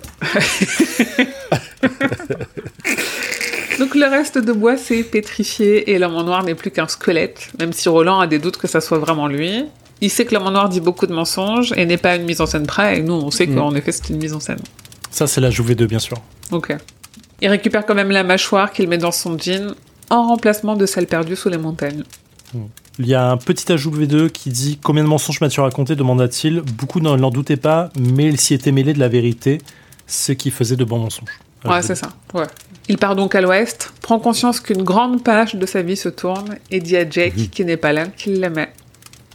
Il atteint l'océan ou la mer, pas trop, le soir même, et s'assoit sur la plage. Et là, j'ai envie de crier non Mets-toi dans un hamac Mets-toi à l'abri Reste pas sur la putain de plage, c'est trop dangereux. Il a quand même fait 30 bornes. Ouais. Il a quand Il a- même marché de 30 bornes. En une journée. Oui, mais Euh, bon, ça c'est fait- pas si dur. Hein. Pour un pistolero, euh, 45 Ouais, pas en il- une journée, ça se fait. Hein. Il descend de la montagne. euh, Enfin, il... surtout si ça descend, ça va. c'est c'est pas une balade. Moi, j'aime bien, j'aime bien la fin du, euh, du, pass, du, du passage quand même. Le pistolero attendit que vint le temps de tirer les cartes et s'abîma Ouais, dans ses longs rêves. De... Tu allais le dire Vas-y. Non, juste avant, il y a l'obscurité tombe et le pistolero attend que vienne le temps de tirer les cartes. Et le roman se termine sur la solution à tout, qui est, en effet, le pistolero attendit que vint le temps de tirer les cartes et s'abîma dans ses longs rêves de la tour sombre, de laquelle il s'approcherait un jour dans le crépuscule, sonnant son corps pour y livrer quelques batailles ultimes et inimaginables. Et nous, on lira jamais cette histoire. Et non, ça sera pas dans celui-là. Eh non, Tellement bien, putain. tu viens d'embrasser ton roman, ton. Non, je viens, je viens Tu l'as senti, dedans pour Tu le... l'as soufflé dedans. Fin. Ah là là, incroyable. Tellement cool. C'est fou ce pistolero, euh, ce tome quoi. Là, ce... on, a, on, a, on est à plus de deux heures d'enregistrement sur euh, 20 pages. J'ai des choses à dire. Il y avait des choses à dire. Il y avait des boucles à boucler. Et euh, par contre, je suis pas sûr que les autres tomes soient aussi intenses à, la page. Niveau d'intensité par page, euh, moindre. Ouais, je. Est-ce qu'on s'attendait à autant d'intensité pour le pistolero? Non, Voilà, donc on verra. clairement pas. Il y a une chose que je Non. sais, c'est qu'on ne sait pas. C'est vrai. On est encore là dans 10 ans. hein. Oh oui Mais non, mais non, non.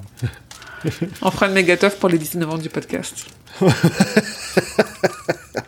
Mais euh, pas, pas avant, hein, faut pas pousser. hein. Attends, on va, on va commencer aux 19 semaines. 19 euh, mois, non, je veux dire. 19 mois. Le 19e épisode, euh, ce sera le 19e Non, épisode. 19 mois.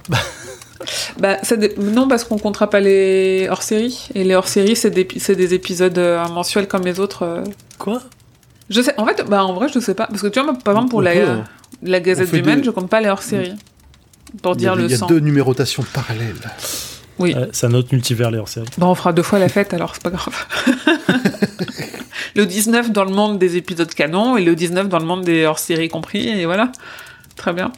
Donc, en parlant de hors-série, du coup, en effet, c'est pas tout à fait un hors-série parce que ce sera l'épisode 6. On reviendra sur, en vrai, tout ce qu'on veut, plutôt en lien avec le tome 1. On va se baser un petit peu sur ce qu'il y a euh, dans les concordances en VO que Zef a et que Grand Paul aura bientôt. Et que tu as aussi Euh... T'as pas un concordance VO, toi? Non, j'ai pas de concordance VO, moi. Ouais, il me semblait. Ah si, j'en ai un. Ah si, si, si, j'en ai un. Tu si, bah, la dernière fois en plus. Bah oui, oui, je l'ai. je suis en train de me dire, attends, si, si, oui, en plus, c'est un, je crois que c'est un intégral qui Oui, c'est un intégral. Bah, vaut mieux parce que c'est celui que j'ai pris pour, pour grand poil. donc J'espère que c'est le cas. Oui, je me suis dit, ah oui, c'est celui-là. En effet, j'en ai un, ouais, je, je l'ai complètement oublié. Donc on se basera sur ça. On se basera, si vous, vous avez des idées, des questions sur ce que vous allez nous dire, notamment sur le Discord Stephen King France. Il y a, en fait, il y a un salon qui est dédié au spoil de la Tour Sombre et donc aux discussions autour de la 19e palabre. C'est plus simple pour pas importuner les gens. Déjà pour que tout le monde voit la discussion parce que sur les réseaux sociaux de Stephen King France, c'est moi qui les tiens. Donc je transmets tout ce que vous dites, tout ce que vous commentez et tout, mais ça Mhm. facilite pas la discussion. Et surtout pour euh, s'amuser à théoriser sur la tour sombre sur Twitter. Je suis pas très très à l'aise, j'ai pas envie de spoiler tout le monde à balle. Donc il y a un endroit euh, dédié où seules les personnes qui veulent y accéder peuvent y accéder sur le Discord Stephen King France. On fera ça en live et on donnera sans doute des pistes, des sujets qu'on voudra aborder euh, avant le 5 juin, lundi 5 juin à 21h sur la chaîne Twitch que j'indique aussi dans la description, qui est la chaîne Twitch euh, Emily underscore SKF, qui est la mienne et celle de Stephen King France en même temps. Et voilà. Est-ce que vous avez des choses à ajouter, messieurs? Je pense qu'on est pas mal là. On est pas mal là, hein Mhm. J'ai plus de salive. Limite, va falloir se voir, euh, va falloir qu'on trouve des choses à dire pour, le, pour ce hors-série, hein, pour ce live. Oh là là, je pense qu'on Non, je vous fais confiance. non, c'est bon. J'ai vu la tête de Zef en mode, mais de quoi il parle? Attends. C'est Je c'est ça? Je sors. Bah, en- le truc, c'est que en vrai, sur un truc qui à nous nous prend un quart d'heure, il suffit qu'on ait juste deux personnes dans le chat, on passe une heure dessus. Hein. C'est, Je, on- c'est, euh, j'espère que vous avez la nuit devant vous et que vous avez posé votre mardi 6 juin parce qu'on n'a pas fini. Faut que je vérifie quand même. Oui, vérifiez. Non, mais ça peut vraiment être des questions généralistes. Je pense pas qu'on fasse deux heures en vrai. hein, ça- Si, si on doit revenir sur. En vrai, les théories, on les a déjà faites. euh, ça va être vraiment plus de la discussion. de- Enfin, moi, je le vois plus comme un. En tout cas, les questions que j'aurais. j'aurais, c'est plus des questions de sensations, euh, de personnages, Ok, d'instantané, de, du moment. Du, Moi, ce qui va me faire marrer, c'est quand ils vont nous poser sur une question sur une théorie qu'on a déjà développée et qu'on va répondre l'inverse. qu'on aura une autre idée entre temps et qu'on va encore rechanger d'avis. Einstein, mon gars. Moi, je me méfie euh, des. J'ai beaucoup d'IA, on fera pas deux heures et au final, au bout de trois heures et demie, on est toujours en train d'enregistrer. Grand poil, c'est de quoi je parle. Ouais, j'ai l'habitude maintenant. hein. je dis plus ça. Non, non, mais euh, Brume, c'est une petite nouvelle, il a pas grand chose à dire. Ouais. On verra. On verra. De toute façon, euh, on pensait pas avoir autant à dire sur le pistolero et nous voilà euh, sur un bouquin. Attends, quand même. Le pistolero dans sa V2 fait 250 pages. C'est le cinquième épisode. On est sur à deux heures par épisode. On Ouais, a parlé ça fait 10 10 heures sur 250 pages. Je dis pas que c'est trop. Je dis pas que c'est. Je dis que on. On sait pas, on verra. Moi, je m'engage pas sur une durée. Ouais, non, non, moi-même, je suis impressionné euh, du temps qu'on a, qu'on a réussi à trouver. Aucune Oui. honte. Ah non, mais Ah non, aucune. oula, Au non, contraire, tu vois. Ah ouais, non. Après, euh, il y a les temps de plus, euh. commentaires, les temps de machin. Ah, oh, ça va. Ça enlève une heure. Ça enlève une heure. non, t'enlèves pas une heure, t'enlèves pas une heure. arrête. Et justement, imagine le temps qu'on passe sur les commentaires quand les gens vont être là en direct pour réagir à ce qu'on dit. Parce que c'est quand même vachement laborieux de nous écouter et de faire les commentaires, le alors là vous avez dit ça, donc machin, c'est Ah, extrêmement faut noter, faut compliqué. vraiment limite, c'est une écoute active, quoi. Tu Oui. prends tes notes. euh. Et je comprends que les gens fassent pas l'effort. Là, va y avoir moyen de dire alors non, en fait, là, je suis pas du tout d'accord avec toi, là, je suis d'accord avec toi, mais imagine si on dit ça. je- J'ai un, doute- j'ai un doute sur le fait que ça se passe comme ça. J'aimerais bien qu'il y ait un côté, mais je pense pas que ça se passe comme ça. Écoute, je pense que les gens qu'on aura en live, on va avoir des hardcore. Auditeur, auditrice, Je- donnez tort à Zéphiriel. Non, non, mais Le j'ai- 5 juin à 21h sur la chaîne Twitch Emilio underscore SKF. je, paye mon- je, paye mon- je vous paye mon coup si, on, si, euh, si à la fin je dis j'avais tort, mais vraiment, euh, je- je- j'ai plus peur du pinaillage que de la vraie théorie en fait. C'est Hmm. c'est ça dans ce sens-là. Mais c'est très bien de pinailler. Venez pinailler. Venez pinailler, mais, euh, Mais oui. je, je De pense toute pas façon, qu'il y ait Amy, Amy, elle veut ramener tout le monde là. Venez. Mais je- oui, Voilà, pourquoi. Venez, venez, Vous bah vous oui. ennuyez, venez. Mais tout Moi, je suis, fait. je suis plus sur le côté. J'aimerais que les gens donnent leur, euh, leur point de vue sur, euh, enfin, sur les questions que j'ai, euh, moi, dans l'idée, euh, Ouais. euh, le pinaillage des théories. quoi. Mais, euh, Oui, oui, suis moi, je me dis hein. à tout moment ça, ça drift. hein. C'est juste Ah ça. tu vois. Très bien. Donc, rendez-vous le 5 juin euh, sur Twitch. Ça sera un épisode euh, standard que je montrerai ou que je montrerai pas, on verra, euh, qui sera diffusé le 19 juin. En attendant, retrouvez-nous sur les réseaux sociaux, qui sont nos trois réseaux sociaux personnels, notamment les comptes Twitter sont en description de l'épisode. Le Discord, très important aussi, en description de l'épisode. Et sinon, voilà. Messieurs, une fois de plus, merci beaucoup pour cet épisode et ce temps passé avec vous. Plaisir. Toujours un plaisir. Et je vous souhaite que vos journées soient longues et vos nuits plaisantes. Et le, le double, du compte pour toi